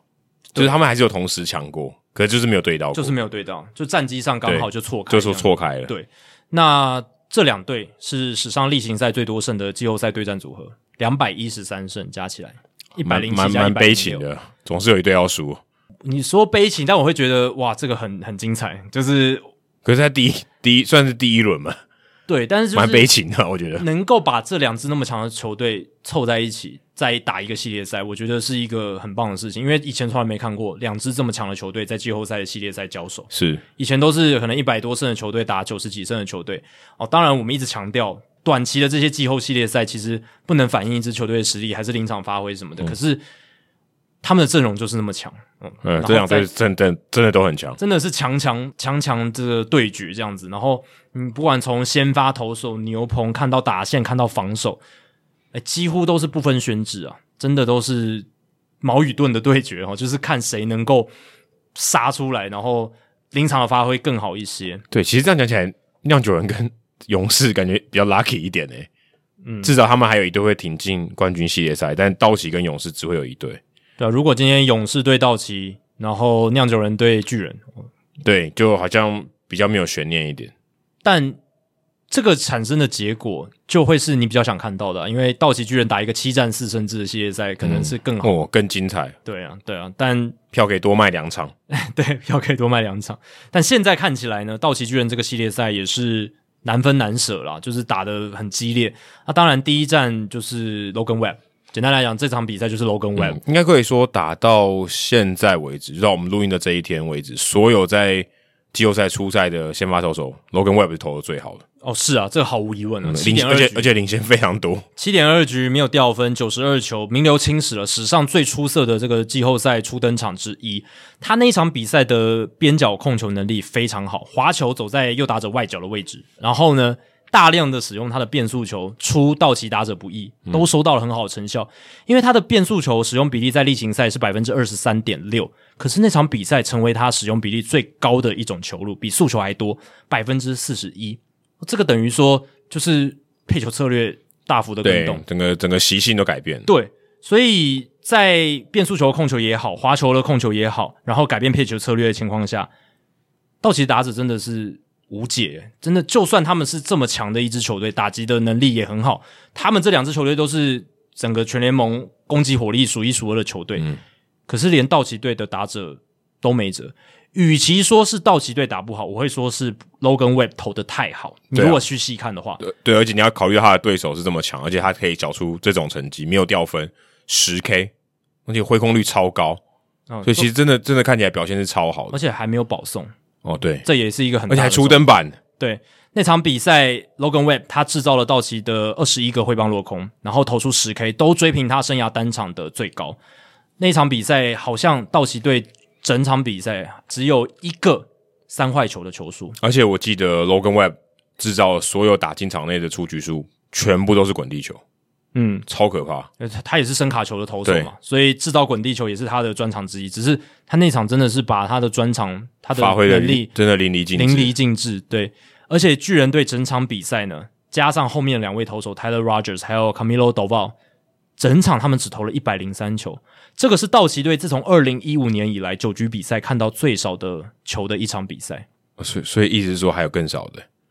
我一百零三球很少哎、六年来第一场。欸而且是在季后赛，对，所以你就知道说这场比赛巨人队的载智力有多强，用球数精简通常就是代表说才智力很强，很强啊，一定你的对方的攻势很快就被瓦解了嘛，对对对所以球数用球数非常少。对，而且你就是就是有主宰力啊，才会对才会有这种情况出现。对啊，所以其实我就觉得，就看这几个数据，你就知道说 Logan Webb 那场比赛有多不可思议。对，不过这个系列赛我觉得最有趣的地方，它跟那个红袜光芒的系列赛有点像，因为第一站都是就是战绩比较好的那一队，他呃，完季后封赛对手；的例行赛战绩比较好的，例行赛战绩比较好的球队那一队，他完封对手，而且看起来都是很有说服力，头打两端，诶，都表现的比较好。巨人队那场比赛四比零，四分都是靠全垒打，也发挥了他们在例行赛的特色。对，结果到第二站都是另一方哦，就是战绩比较差的那一队，反过来，而且都是用猛攻好打的方式要回了扳回一胜，这样对，但这两队猛攻好打，你也不会觉得很意外啊。哦，对啊，因为红袜打线强，道奇打线也强，嗯那道奇打线在第二站也是复苏了，对，所以第二站道奇九比二获胜，扳成平手。其实这个也是在大家预期内啦，因为对这两支球队就是不分轩制，实力相当的接近，所以打通常应该会打到第五战啊。本来对大家都预期会打到第五战，你反而说有一队很少，你才觉得奇怪，就是嗯这么实力那么接近，是除非是一支球队突然中邪，有没有？就是临场发挥很糟糕，或是有人受伤，啊有人受伤，但两队其实受伤也非常公平，然后都是他们主炮一垒 手，这个也很这个很神奇、啊没有，，我觉得道奇比较亏啊 ，Max Muncy 比较亏吧。可是 Brandon Bell 是巨人队今年打线里面最强的打者、诶，而且是也也是他们的嗯领袖人物，对，如果你要以相对来讲，对，蛮都蛮衰的。都蛮衰的。但是 Muncy 感觉这个实力还是高过 Bell 的一截，哦，没有诶、真的吗今今年你去看 Bell，他打打打击火力比 Muncy 好。真假 的对，Brandon Bell 他的 OPS 接近一千，就是一点零零零，而且打出了 Brandon Bell 对 Brandon Bell，他只是出赛数比较少哦。如果他今年出赛数跟 m o n c y 一样多的话，他全垒打绝对也会比 m o n c y 还要多。哦，所以今年哎其我实没有发现 Brandon Bell 那么强哎、对他今年是默默打出超强的成绩，然后最后一个月就是受伤。他就是今年结束自由球员对不对？呃，今年还是球季结束还，是他已经续约了？对，今年球季结束，Brandon Bell 就会成为自由球员，所以这个也是巨人队今年要考虑的一个部分。但但可我觉可得能留下来的几率高啦应，该超高的。对，应该蛮高的。所以整体来说，伤兵蛮公平的。所以这个系列赛打到现在就是一个不分轩制的状态，也是一个可以预期的一个情况。那接下来就是大家继续期待这些大联盟季后赛的发展啦。真的，我觉得今年也是蛮精彩的，对，每其实每 一年每一年季后赛都很精彩都啊。很精彩，都很精彩。对啊，不过我自己是觉得我今年的这个投入度算又变得更高，因为我自己有转播这个比对赛，对对对对，就是你你一定要投入比较高吧？对真的是全神贯注。当然去年也有转播到，可是场次不会像今年这么多啦。真的是你现在播几场了？现在播几场哦、季后赛嘛，季后赛应该三场了，三场对啊，外卡也算嘛？外卡对也不算啊了，外卡也算季后赛，对吧、所以有一些比较细的看点，就是在转播中可能当下没办法及时反应，但是在比赛结束之后，诶，多一些反刍消化，然、嗯后多一些思考跟讨论之后，诶，真的，或者是多听一些、呃、其他这些专家的分析，有没有？就是会觉得，嗯，更多的玩味跑出来，呃嗯更多可以讨论的地方跑出来，这样子。所以也希望大家继续。不管啊，不一定要看未来体育台，就是台湾其他的这些有在转播大联盟季后赛的，都可以多支持一下，然后啊、呃把这个季后赛的热度哦、炒到最高这样子。好，接下来解答冷知识哦。那应刚才就是就是听众的这个留言回馈里面有提到金鱼脑的对听众金金鱼脑的听众 Alucar 五十八他说的，所以我们现在在这个冷知识解答之间，也要再把这个问题复述一次。Nelson Cruz 在对战红袜的分区系列赛第一战挥出了一发阳春炮，以四十一岁又九十八天的年纪在季后赛开轰，是史上第二老。请问史上最老在季后赛开轰的球员是谁？答案对 Julio Franco 没错，就是 Adam 所讲的 Julio Franco。哦，对，就是他啦。对，那他在这个二零零一年的时候，四十三岁的年纪，在国联分区系列赛有开轰，在国联冠军系列赛也有开轰。才四十三岁哦，四十三岁，对，但是我觉得只要任何就是跟打击有关，然后提到最老， 说真的，你很难不想到 Julio Franco。啊，对啦，他是真的，就是尤你尤其是我们这个年纪看球，就是在那个二十一世纪初一看球，对他印象很深刻。他就是美国职棒打野手版的工藤公康，嗯，就是老妖怪，没有别的形容词了。因为我记得我小时候看球，还有打电动的时候，他都是整个大联盟最老的球员，就是不管他几岁都是最老嘛。就是对啊，就是小时候打那个 MVP baseball，然后我就会很好奇去看说，诶，谁是最老的那个年，他都有年龄的那个数字嘛，就看哇，这个人细打背回啊，够会爬哦，哎四而且十八他岁，他后来还有打那个独立联盟，更对啊老。他打到五十几岁吧，他打到五十五岁。二零一四年在独立联盟还有出赛的记录，五十五岁。二零一四年他就五十五岁了，哦，对啊，他现年六十三岁的年纪，还能打吗？应该应该不太行了吧？搞不好可以、欸。但 mini 米牛手也是打到非常老，哦对对啊，啊，真哇，很夸张哎！但他到四十八岁还在大联盟，这点真的很了不起。而且四十三岁还在这个季后赛可以出赛，然后挥出全垒打，而且分区系列赛跟国联冠军系列赛各一支。然后他敲出这个分区系列赛这个全垒打的时候，四十三岁有五十一天；然后在国联冠军系列赛的时候敲出来全垒打是四十三岁又六十天哦，所以四十三岁的年纪，他是 Julio Franco，呃，是大联盟史上最老在季后赛击出全垒打的球员。那他，我说他有在日职跟韩职都打过球，他是在两千年的时候，四十一岁的年纪在韩职打这个三星的球队，而且他那一年还三乘二七打击率，二十二轰，一百一十打点，打得超好， 非常可怕。然后他在一九九五年。还有一九九八年都有在日本职棒有出赛的记录，都是效力这个七巴拉特，就是这个罗德队。对，罗德队，而且他的打击成绩也都很不错，所以最后也才能一直回到大联盟继续打球。怎么不来中华职棒先记一下呢？对啊，或来当总教练，总教练兼球员，诶那个之前四个职棒都打过，就是美职、日职、韩职、亚中洲职大满贯。亚洲大满贯。那个投手是谁？就是那个、啊天哪长得很像大饼的那个呃，高金城武，高金城武，对， 哎、高金城武真的当教练好不好？哦对啊，但是他就是有完成这个大满贯嘛，那哦， Julio 哎 Franco 差一点，对，而且打者我觉得更难呢、欸为什么？哦，因为野就是手，对啊，因为他可是那个年代其实中职常常洋炮很多呢。哦，对啊，那个时候洋炮最多的时候呢，对不对？现在当然洋炮很难了啦。对，而且我觉得如果今天要找一个洋炮来，他不会想找一个老人来，然后不能守备，所以我觉得他要工找到工作机会不容易。不过 Franco 他有趣的地方就是，他其实到生涯尾端，他都是一个一垒手。哦，对啊，他都在他有国联的上场球吗队。有啊，他在我没有说到韩职以后、欸，到亚洲来打以后、欸，哦，到亚洲以后，对啊，就已经够老了、欸，对啦，对啦，是比较老的。哦，他到生涯后期是以一垒手居多啦，一垒手。哦，对啊，他那你台湾可能哎、但也还是有机会哦。有其他机来，会啊，有机会啊搞不。好现在来台湾都还可以打。现在现在可能不行，六十三岁了应该不太行了，还是不要太小看这个中华职棒。但是真真的，他其实到生涯后期，他都是在国联球队，所以他都有上场守备，到四十八真的岁。真的不简他单，不太打 DH 的，真的是一个也是 baseball lifer，很很了不起的一真个的人物。真的老妖怪。他生涯最后一场比赛是在两千零七年，我是说大联盟，两千零七年的九月十七日，那时候他的年纪是四十九岁又二十五天。在大都会，呃，最后一场是在勇士队，哦、勇士队他最后还回到了勇士队，对，所以很不容易的一个球员啊。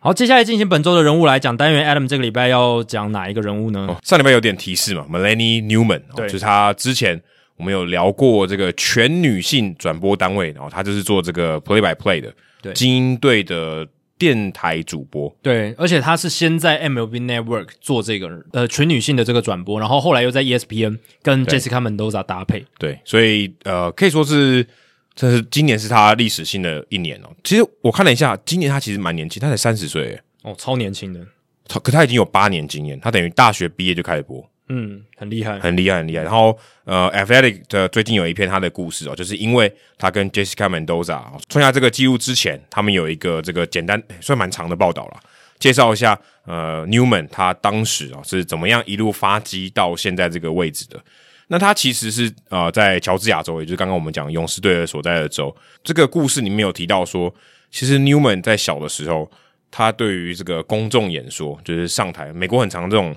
教他们的教育常常会让你上台发表嘛，对，他其实就是非常不行哦，一上台就是会脸红，完全没办法讲出话，好像就是他的可以说生理的反应就让他紧张到没办法去胜任这个工作，所以他其实一开始哦，他想要从事新闻业，他其实想要走这个一般我们讲这种文字记者，就是不用讲话的。那他其实很，因为他很喜欢棒球，他高中的时候就是他们学校有这个校队啊，他就是做这种呃记录啊，或是说呃做一些打杂、甚至帮他们拍影片啊、剪影片这种这种工作。但他其实没有想过说他大学以后要往这个电视圈发展，因为他他觉得他自己不是很能言善道，而且他对于这种公众的演说是有障碍的。可是他为什么后来会突破？有一个很大的原因是因为他喜欢选美。嗯他的这个呃奶奶，他爸爸的妈妈哦，以前也帮助过他的姑姑，就他爸爸的姐妹哦，参加过选美哦，所以有点经验。他就跟他的奶奶，诶，就觉得诶，奶奶可不可以教我一些？因为她其实也算长得蛮漂亮的。嗯她大学的时候就有去参加这个选美的比赛，还拿过冠军呢、嗯，美国小姐冠军，后来是国际的拿到第二名。哦，所以你可以看到，他其实，在因为他在这个培训选美的过程中，大家知道选美不是只看外表哦、选美是很多关卡的哦，对啊，很多关卡就是还有一些什么机智问答，对，然后你还要发表一下个人意见，我觉得有点像小型的这个演说，像 TED Talk 一样这对，种。美丽与智慧的结合，，对他们选美不是就是不是只看嗯不外是表，单纯看外表而已。嗯他们也是要有气质，要有这个知识的。那他当时选选美的时候就开始训练他的口条，所以也后来就变得可以在这个电视圈上落落大方哦，可以去讲他的东西。而且他当时之所以会想要选美，是因为他看了山卓布拉克的《麻辣女王》，经典的好莱坞名片，就是他是卧底的这个选美佳丽，我对可以这样讲，越越卧底的选美佳丽，他觉得哇，山卓布拉克超帅，他要像他一样，所以他就想说，哎、我要，我要，我想要跟我奶奶学哦，这个选美这个行业是怎么一回事？而且他那是大学嘛，所以这个是可以尝试看看的。而且其中他在选美的时候，他有一个蛮有趣的一个这个 fun fact，就人家问他说一个假设性问题，说，哎，你想要跟谁？呃，世界上任何的人啊、不管他只要是活过的都可以，死掉的也可以。如果有机会的话，你想跟谁共进晚餐？就是有一种我不知道这个可能跟就是比方说价值观的问题啊，就是你仰慕谁嘛？嗯，他回答的人居然是 Bo Jackson，就是 Bo Nose 那个双七的 Bo Jackson，对，可能打过是皇家队的，也打过这个奥克兰突击者队的，也有打过白袜队，也打过白袜队，对他可能是美国职业运动史上双七球员里面最知名的一位。对，还有 Deion Sanders，对，哦，他今天他应该要代帮我们，我们应该可以代言他的这个 产品哦，我们也有 four four point five hour energy，真的，对，他是 Five Hour Energy，所以你就看得出来，其实 Newman 他是非常喜欢棒球的。那也刚才有讲到说，他高中的时候其实他就已经哦有在做这些呃跟棒球相关的事情。那二零一四年他从大学毕业，那时候他想要找工作。那当时他有一个同乡哦，曾经在大学时期跟他在同一个运动酒吧打工。那这个人叫做 Baker，就是 Dusty Baker 那个 Baker，他叫 Justin Baker。那当时他其实已经在小熊队的这个 Mobile Bay Bears 呃担任担任这个转播单位的总监，就是他可能是那那个其实的单位都蛮小的，大家就做到总监的位置，所以他想要找一个人，然后那个人是要做什么呢？是在这个场边哦，就是场上小联盟的局间常常会有那个呃主持人，他找一个主持人来这个要填补这个工作，他就想到 Newman，诶，我当时打工的时候，哦，这个这个这个女生很能言善道，她好像蛮适合的，她也喜欢棒球，而且她也知道说 Newman 想要往这个电视圈发展，想要可以播报，所以她说，诶，你不如来我这边试试看，那如果有机会的话，我也让你来播球这样子，所以他就去了。那但是 Newman 其实他一直比较想要做转播，他就问他说：“诶，我我做这个这个主持人，你可不可以明年让我去做一些就是转播相关的事情？”那 Baker 就说：“好啊，好啊，那你做好一点，那我们明年就让你做这个赛前的报道跟赛后的报道，哦，让你有机会可以去练一下，有机会可以曝光，让你有一些作品，然后未来以后有可能可能可以去别的地方。”那他开始播以后，他就去开始做这个 pre game 啊、post game 的这些访问，啊，做这些节目。不过其实啊、呃小联盟的环境很刻苦，他在这个报道里面也提到说，呃，Newman 他也要跟去客场，可是去客场的时候，他是没有任何经费的，嗯，他要自己开车、自己搭车，然后自己去找旅馆住，所有东西都自费，因为当时的这个管理阶层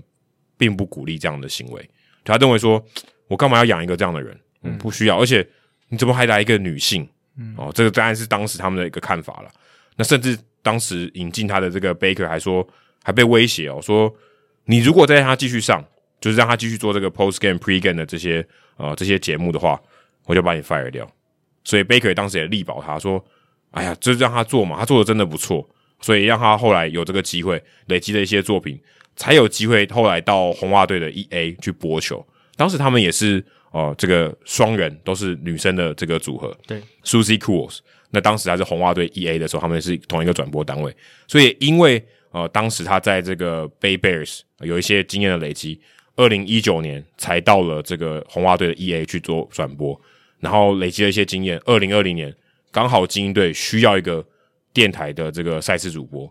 就找到了 Newman，所以也才后来有这个机会，我们可以看到他在这个创纪录二零二一年有一个全女性的转播单位。所以其实他一开始的这个过程蛮不顺利的，就是对，刚入行的时候，其实他熬了蛮久的。但是他到了大联盟以后，就是大联盟的这个转播单位以后，其实他升的蛮快的。这他个也经验其实算是对跑得蛮快，比我们之前聊的 Jenny Kavner，嗯，那个 Newman 算是爬得更快的。而且 Newman 算也算是也是冲破了所谓的职场性别歧视了。你刚哎才对提到的就是呃天花板，不玻支璃持天花板，对，不支持女性来做这份工作，在那个时候她比较刻苦的时候，哦、也有被这样子的，算是有点隐形的压迫啦，对，隐形的压迫这样子不。不过也必须说，刚好这个时期就让他可以等到了。嗯，如果可能当时跟他一样做一样的事情呢，如果他放弃了，也许他也等不到这个机会。应该是有很多人放弃了。对啊就是他是 Newman 的，就是只有这个 Newman。那搞不好有很多其他也类似跟他起步的人，对不对，像就 Jen 很早 Jenny 就 Kavner，她其实有这个转播嘛，对啊，洛基队的女主播，可她也是做 pre game 跟 post game，对她其实播的很好，可她没有等到这个机会。对，也没有获得这个 MLB Network 或者是 E ESPN 的青睐去做他们这个全国历史性的这个转播的成员。对，甚至他连那五个人他都不是，对啊，对所以其实我觉得有点可惜，所以这个也是有点有点运啊。对，当然，也许也是因为 Newman 真的做的比较好，我不确定，因为我们我没有常常听他的转播啦，因为对我也不是精英队的球迷，我不会没事就哦其开实精英队的比赛，而对，而且且而且说真的，做精英队的转播，很难呢、对，应该蛮辛而苦且这的。这两年真的蛮难的，他刚好这两年开始做，应该是一个很巨大的挑战。不过我是有听他那个在 YouTube 上面 MLB Network 的全国转播，还有他在就是 E ESPN 的，其实他他转播得真的不错啦，就是而且他的声音其实算是蛮雄浑的，所以哎对对对也是蛮有力力气的声音，对，是比较比较有能量的。他的那种声音，我觉得播篮球、播甚至去播摔跤，我觉得都都蛮好听的，摔摔跤，，对。哇，你的举例好特别哦因。为他的声音是，我觉得啦，我觉得听摔跤描述起来应该是非常的呃令人血脉奔张的。对哦，所以他是走激情路线，对，就是我、就是他他的声音其实还是带有一点那种就是这种激情跟那种有一点点那种男性的感觉，有一点啦，就是哦我、我自己听起来觉得对，但是还是听得出来是女生没错，只是就是比较那种比较中性一点的那种声音这样子。对，台湾现在都没有，哦这个对其啊实有点可惜。台湾其实很早就就有嘞，对对啊啊，詹庆林跟康小玲、小玲姐，对我当时就已经是有女性主播，台湾领先美国职棒非常多年，嗯这很不简单呢。欸美国职棒真的是等了很久，而且我相信以后越来越多，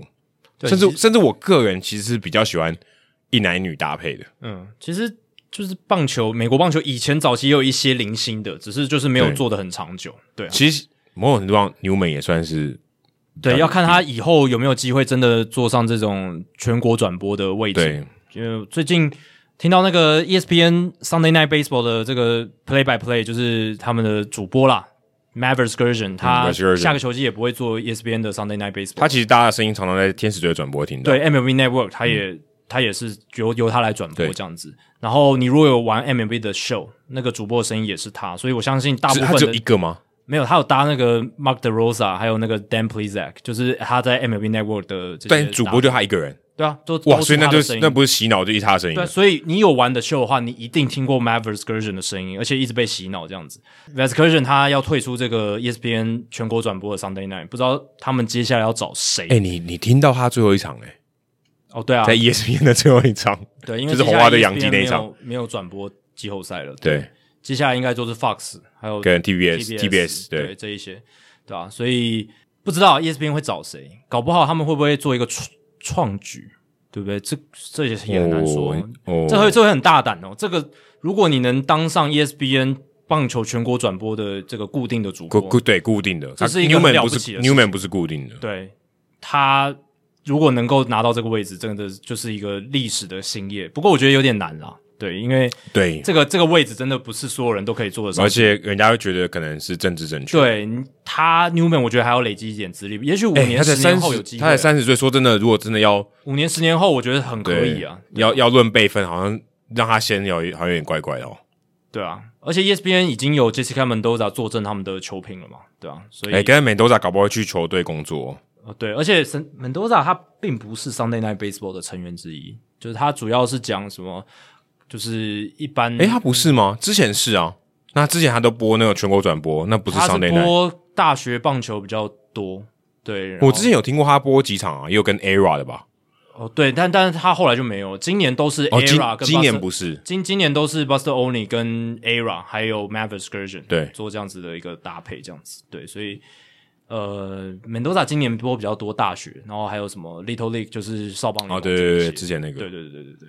好，接下来数据单元，刚刚有讲到 Randy Arozarena，他现在打多少支全垒哦打？十一支，十支。他今天是二垒安打对，所以不是全垒打啦。但是他在这个两年下来打这个季后赛，其实他二零一九年在红雀队也有打季后赛，只是那个时哎候哎他没有有哦打安打，对他那个时候没有打安打，然后那个时候也没有人认识他这样子。所以他已经打了三年的季后赛，但三年季后赛但还是菜鸟，连三年对，连三年都打季后赛，然后还有今年还有这个新人的资格，怎么会？这算法好奇怪哦。呃，对啊，就没办法，他例行赛的前两年的出赛数据不够。他从二零二零年对洋基的美联分区系列赛首战开始，截至对上红袜队的美联分区系列赛首战 a r o z a r e n a 他在这十九场的季后赛赛事里面，这个区间内呢，挥出十一发全垒打，并列大联盟季后赛史上十九战区间全垒打支数第二多的球员。那第一多就是一九二三年到一九三二年的贝比鲁斯，他在十九战的区间里面打了十二轰。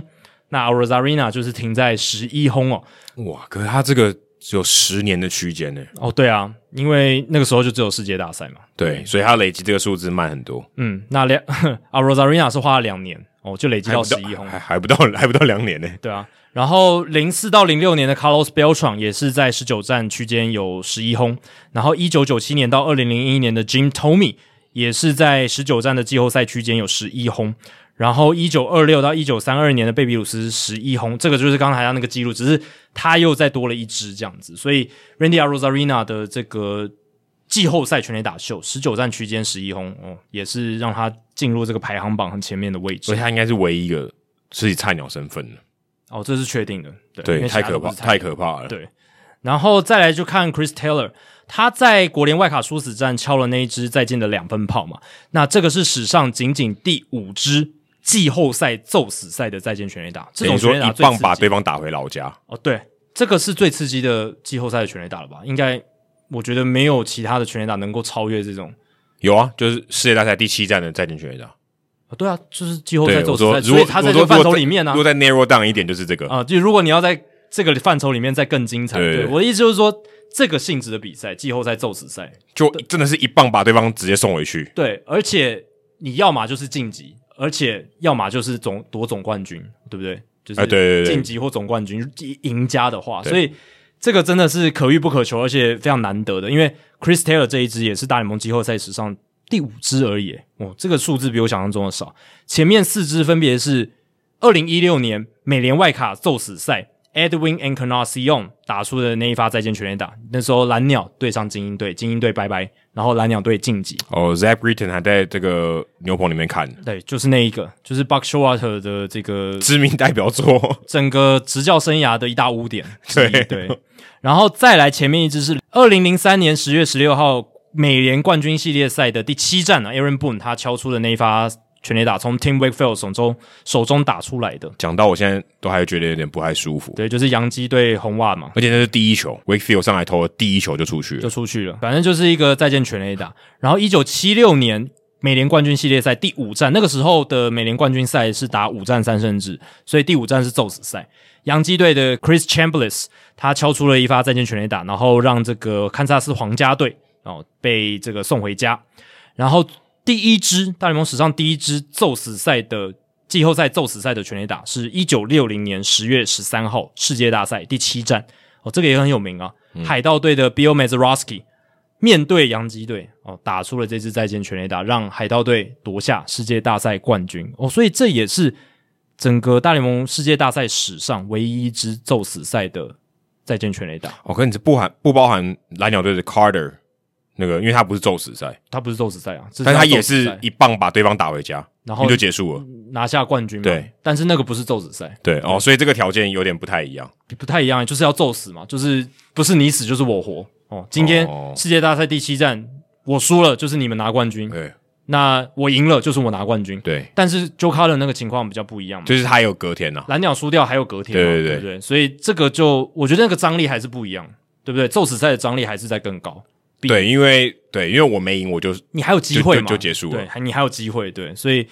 这个就是史上只是出现五支，包含 Chris Taylor，这个有点让我意外，因为对我觉得好少，怎么那么少因啊为？世界，因为当当然世界大赛也不是每一次都打都打到第七战之前阿图伟把那个太空人队送进季后赛，那个也不是送进世界大赛，那个也不是，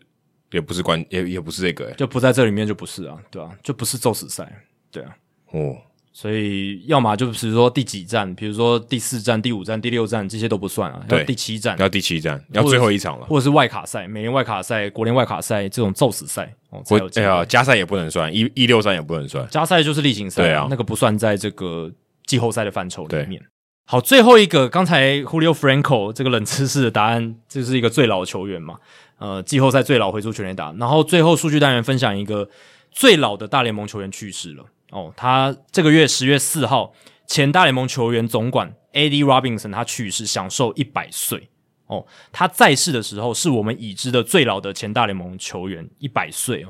而且我觉得他跟我们有一个共通点，就是他在去世前的这一年多来，从二零二零年开始，他在友人的协助下担任一个 podcast 节目《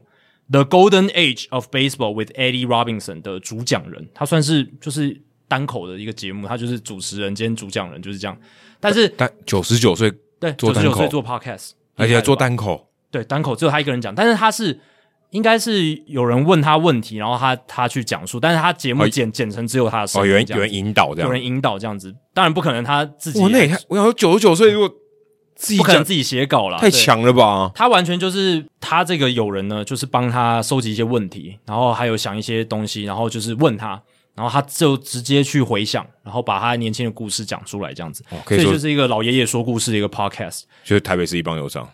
而且他这个厉英害的文是英文版，对英文版，而且他这个厉害的是说，他的回忆很多都是一九三零年代、四零年代、五零年代那个时代，真的是而且那美个国时代棒球的黄金时对而且期。那个时代它是有记忆的时代，哦，对啊，就是对啊不对是啊说啊什么我三岁我六岁的时候，不是，就是对他好像有现场看过贝比鲁斯打球，哦，这个厉害了吧？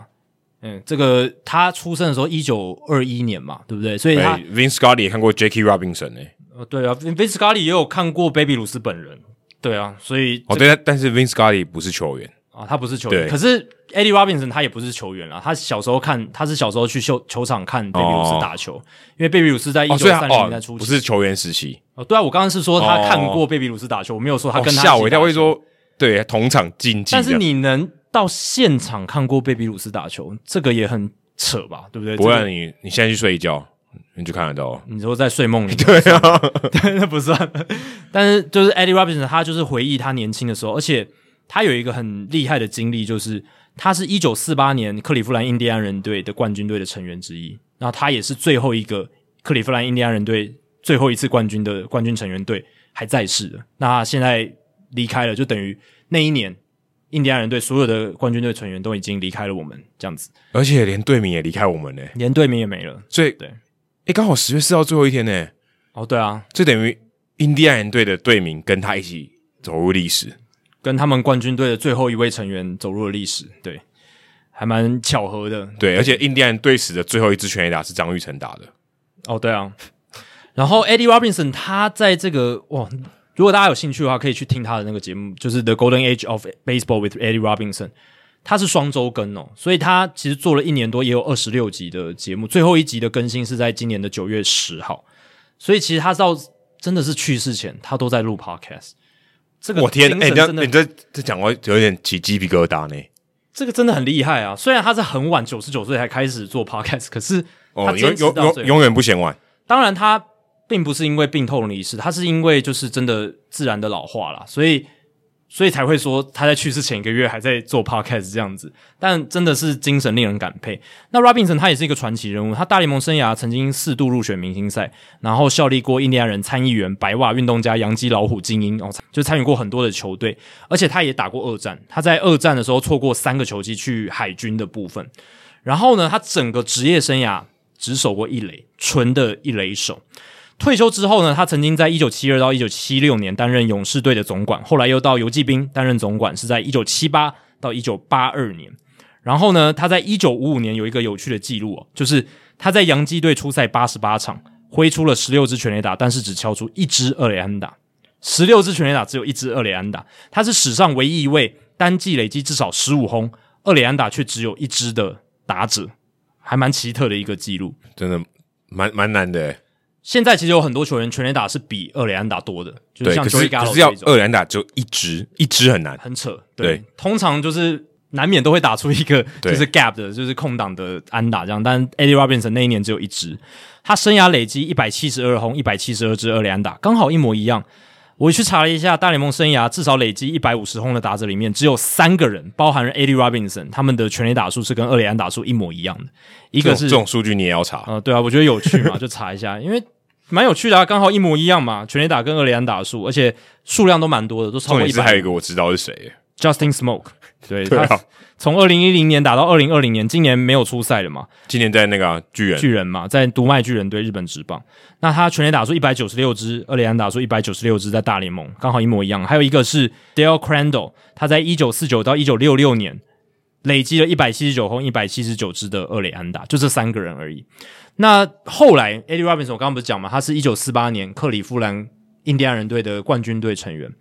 二零一六年的时候，小熊印第安人的世界大赛第六战，Eddie Robinson 他有到印第安人的主场 Progressive Field 去观赛。哇，这个其实是对他个人来讲，应该是一个很澎湃的时刻啊。不过那场印第安人输，对印第安人输有点可惜，这这这呃，没反正没有带来好运啊。不过人能够在现场哦，他在一九四八年印第安人上一次的冠军队成员，然后在现场看印第安人的有机会拿再拿下总冠军，这个哇，横诶是跨不了是因这么为久是不是因为那场没有赢，所以他们第七站没有邀请他？我不知道、欸，这个这个我就不知道了。但是以他那个时候的体力，他那个时候也已经九十五岁以上了，对不对？对，对，就是对。这个体力上应该也很难其负荷在一其起实。蛮可怕的。对，蛮可怕的。然后呢，他还有一个事迹，就是他在精英队担任这个管理部门的期间，他是球员发展部门的，因为他有这个球员的经验嘛。他那个时候提携了 Earl Weaver，Earl Weaver 就是已经去世很久的这个精英队的传奇总教练对。他那时哦这候算是总教练的提，就是伯乐呢。对啊，他提携他，然后让他成为后来精英队的传奇总教练。Earl River 后来在访问的时候，他就有说，他把很大的这个，他之所以能成为这么好的一个总教练，他把很大的 credit 给了 Eddie Robinson，因为是他给了他这个机会，给他一些提点，这样子哦，这跟我们刚才讲 Newman 有点类似哦，啊、对，总是要有人给他机会。对，在职场上遇到一些伯乐这样子，所以 Eddie Robinson 这个人就是，我觉得他有很多的一些数字真的是很夸张，所以加上他又跟我们 podcast 就算诶说同哎同行行哎，同行哇，啊我们有对个啊，你九看九十九岁的同行， Vin Scully 也没有来做 podcast 嘛，对不对？所以他可能 不屑。 Eddie Robinson 这个老先生真的是很不简单。大家如果对这个四零年代、五零年代就早期的一些美国职棒有历史有兴趣的话，哦，很这真的很早，可以去听。真的，他的这个 The Golden Age Baseball 这个比我的大联盟小品厉害太多了，所 以他那个真的才哦是。哎啊那那那人家那是可能是亲眼看到的，他是他都是亲眼看到，他都只回忆他自己经历过的事情啊，所以是真的很有价值的一个嗯 podcast、大家如果真有兴趣，可以去听一下。好，以上就是《h i t o 大联盟》第两百三十八集的全部内容。如果大家喜欢我们的节目的话，请记得不要推荐给你的朋友，因为这样做的话，你很快就会变成朋友里面最懂大联盟的那个人了。因为你的朋友没有听到《h i t o 大联盟》，大联盟的知识就会越来越跟不上你。不过你还是可以看一下未来我们的转播了。假如你有任何的棒球相关的问题，我们的听众信箱也随时欢迎你来信。你可以在我们的节目叙述，还有我们的官网 hito mlb.com 上面找到。还有，别忘记到 Apple p o c k e t 上面给我们五星的评价，还有留言回馈，让我们可以做得更好。那我们最近如果刚五星到500 500折了五百折，希望可以很快到一千折啦，啊满足 Jacky 的一 K 的心愿，也让那些还没有听过 Hito 大联盟的朋友可以更快速的认识我们。那如果你写的不错的话，我们也会在节目开头中念出来，分享给大家哦。好，今天的节目就到这里，谢谢大家，拜拜。拜拜。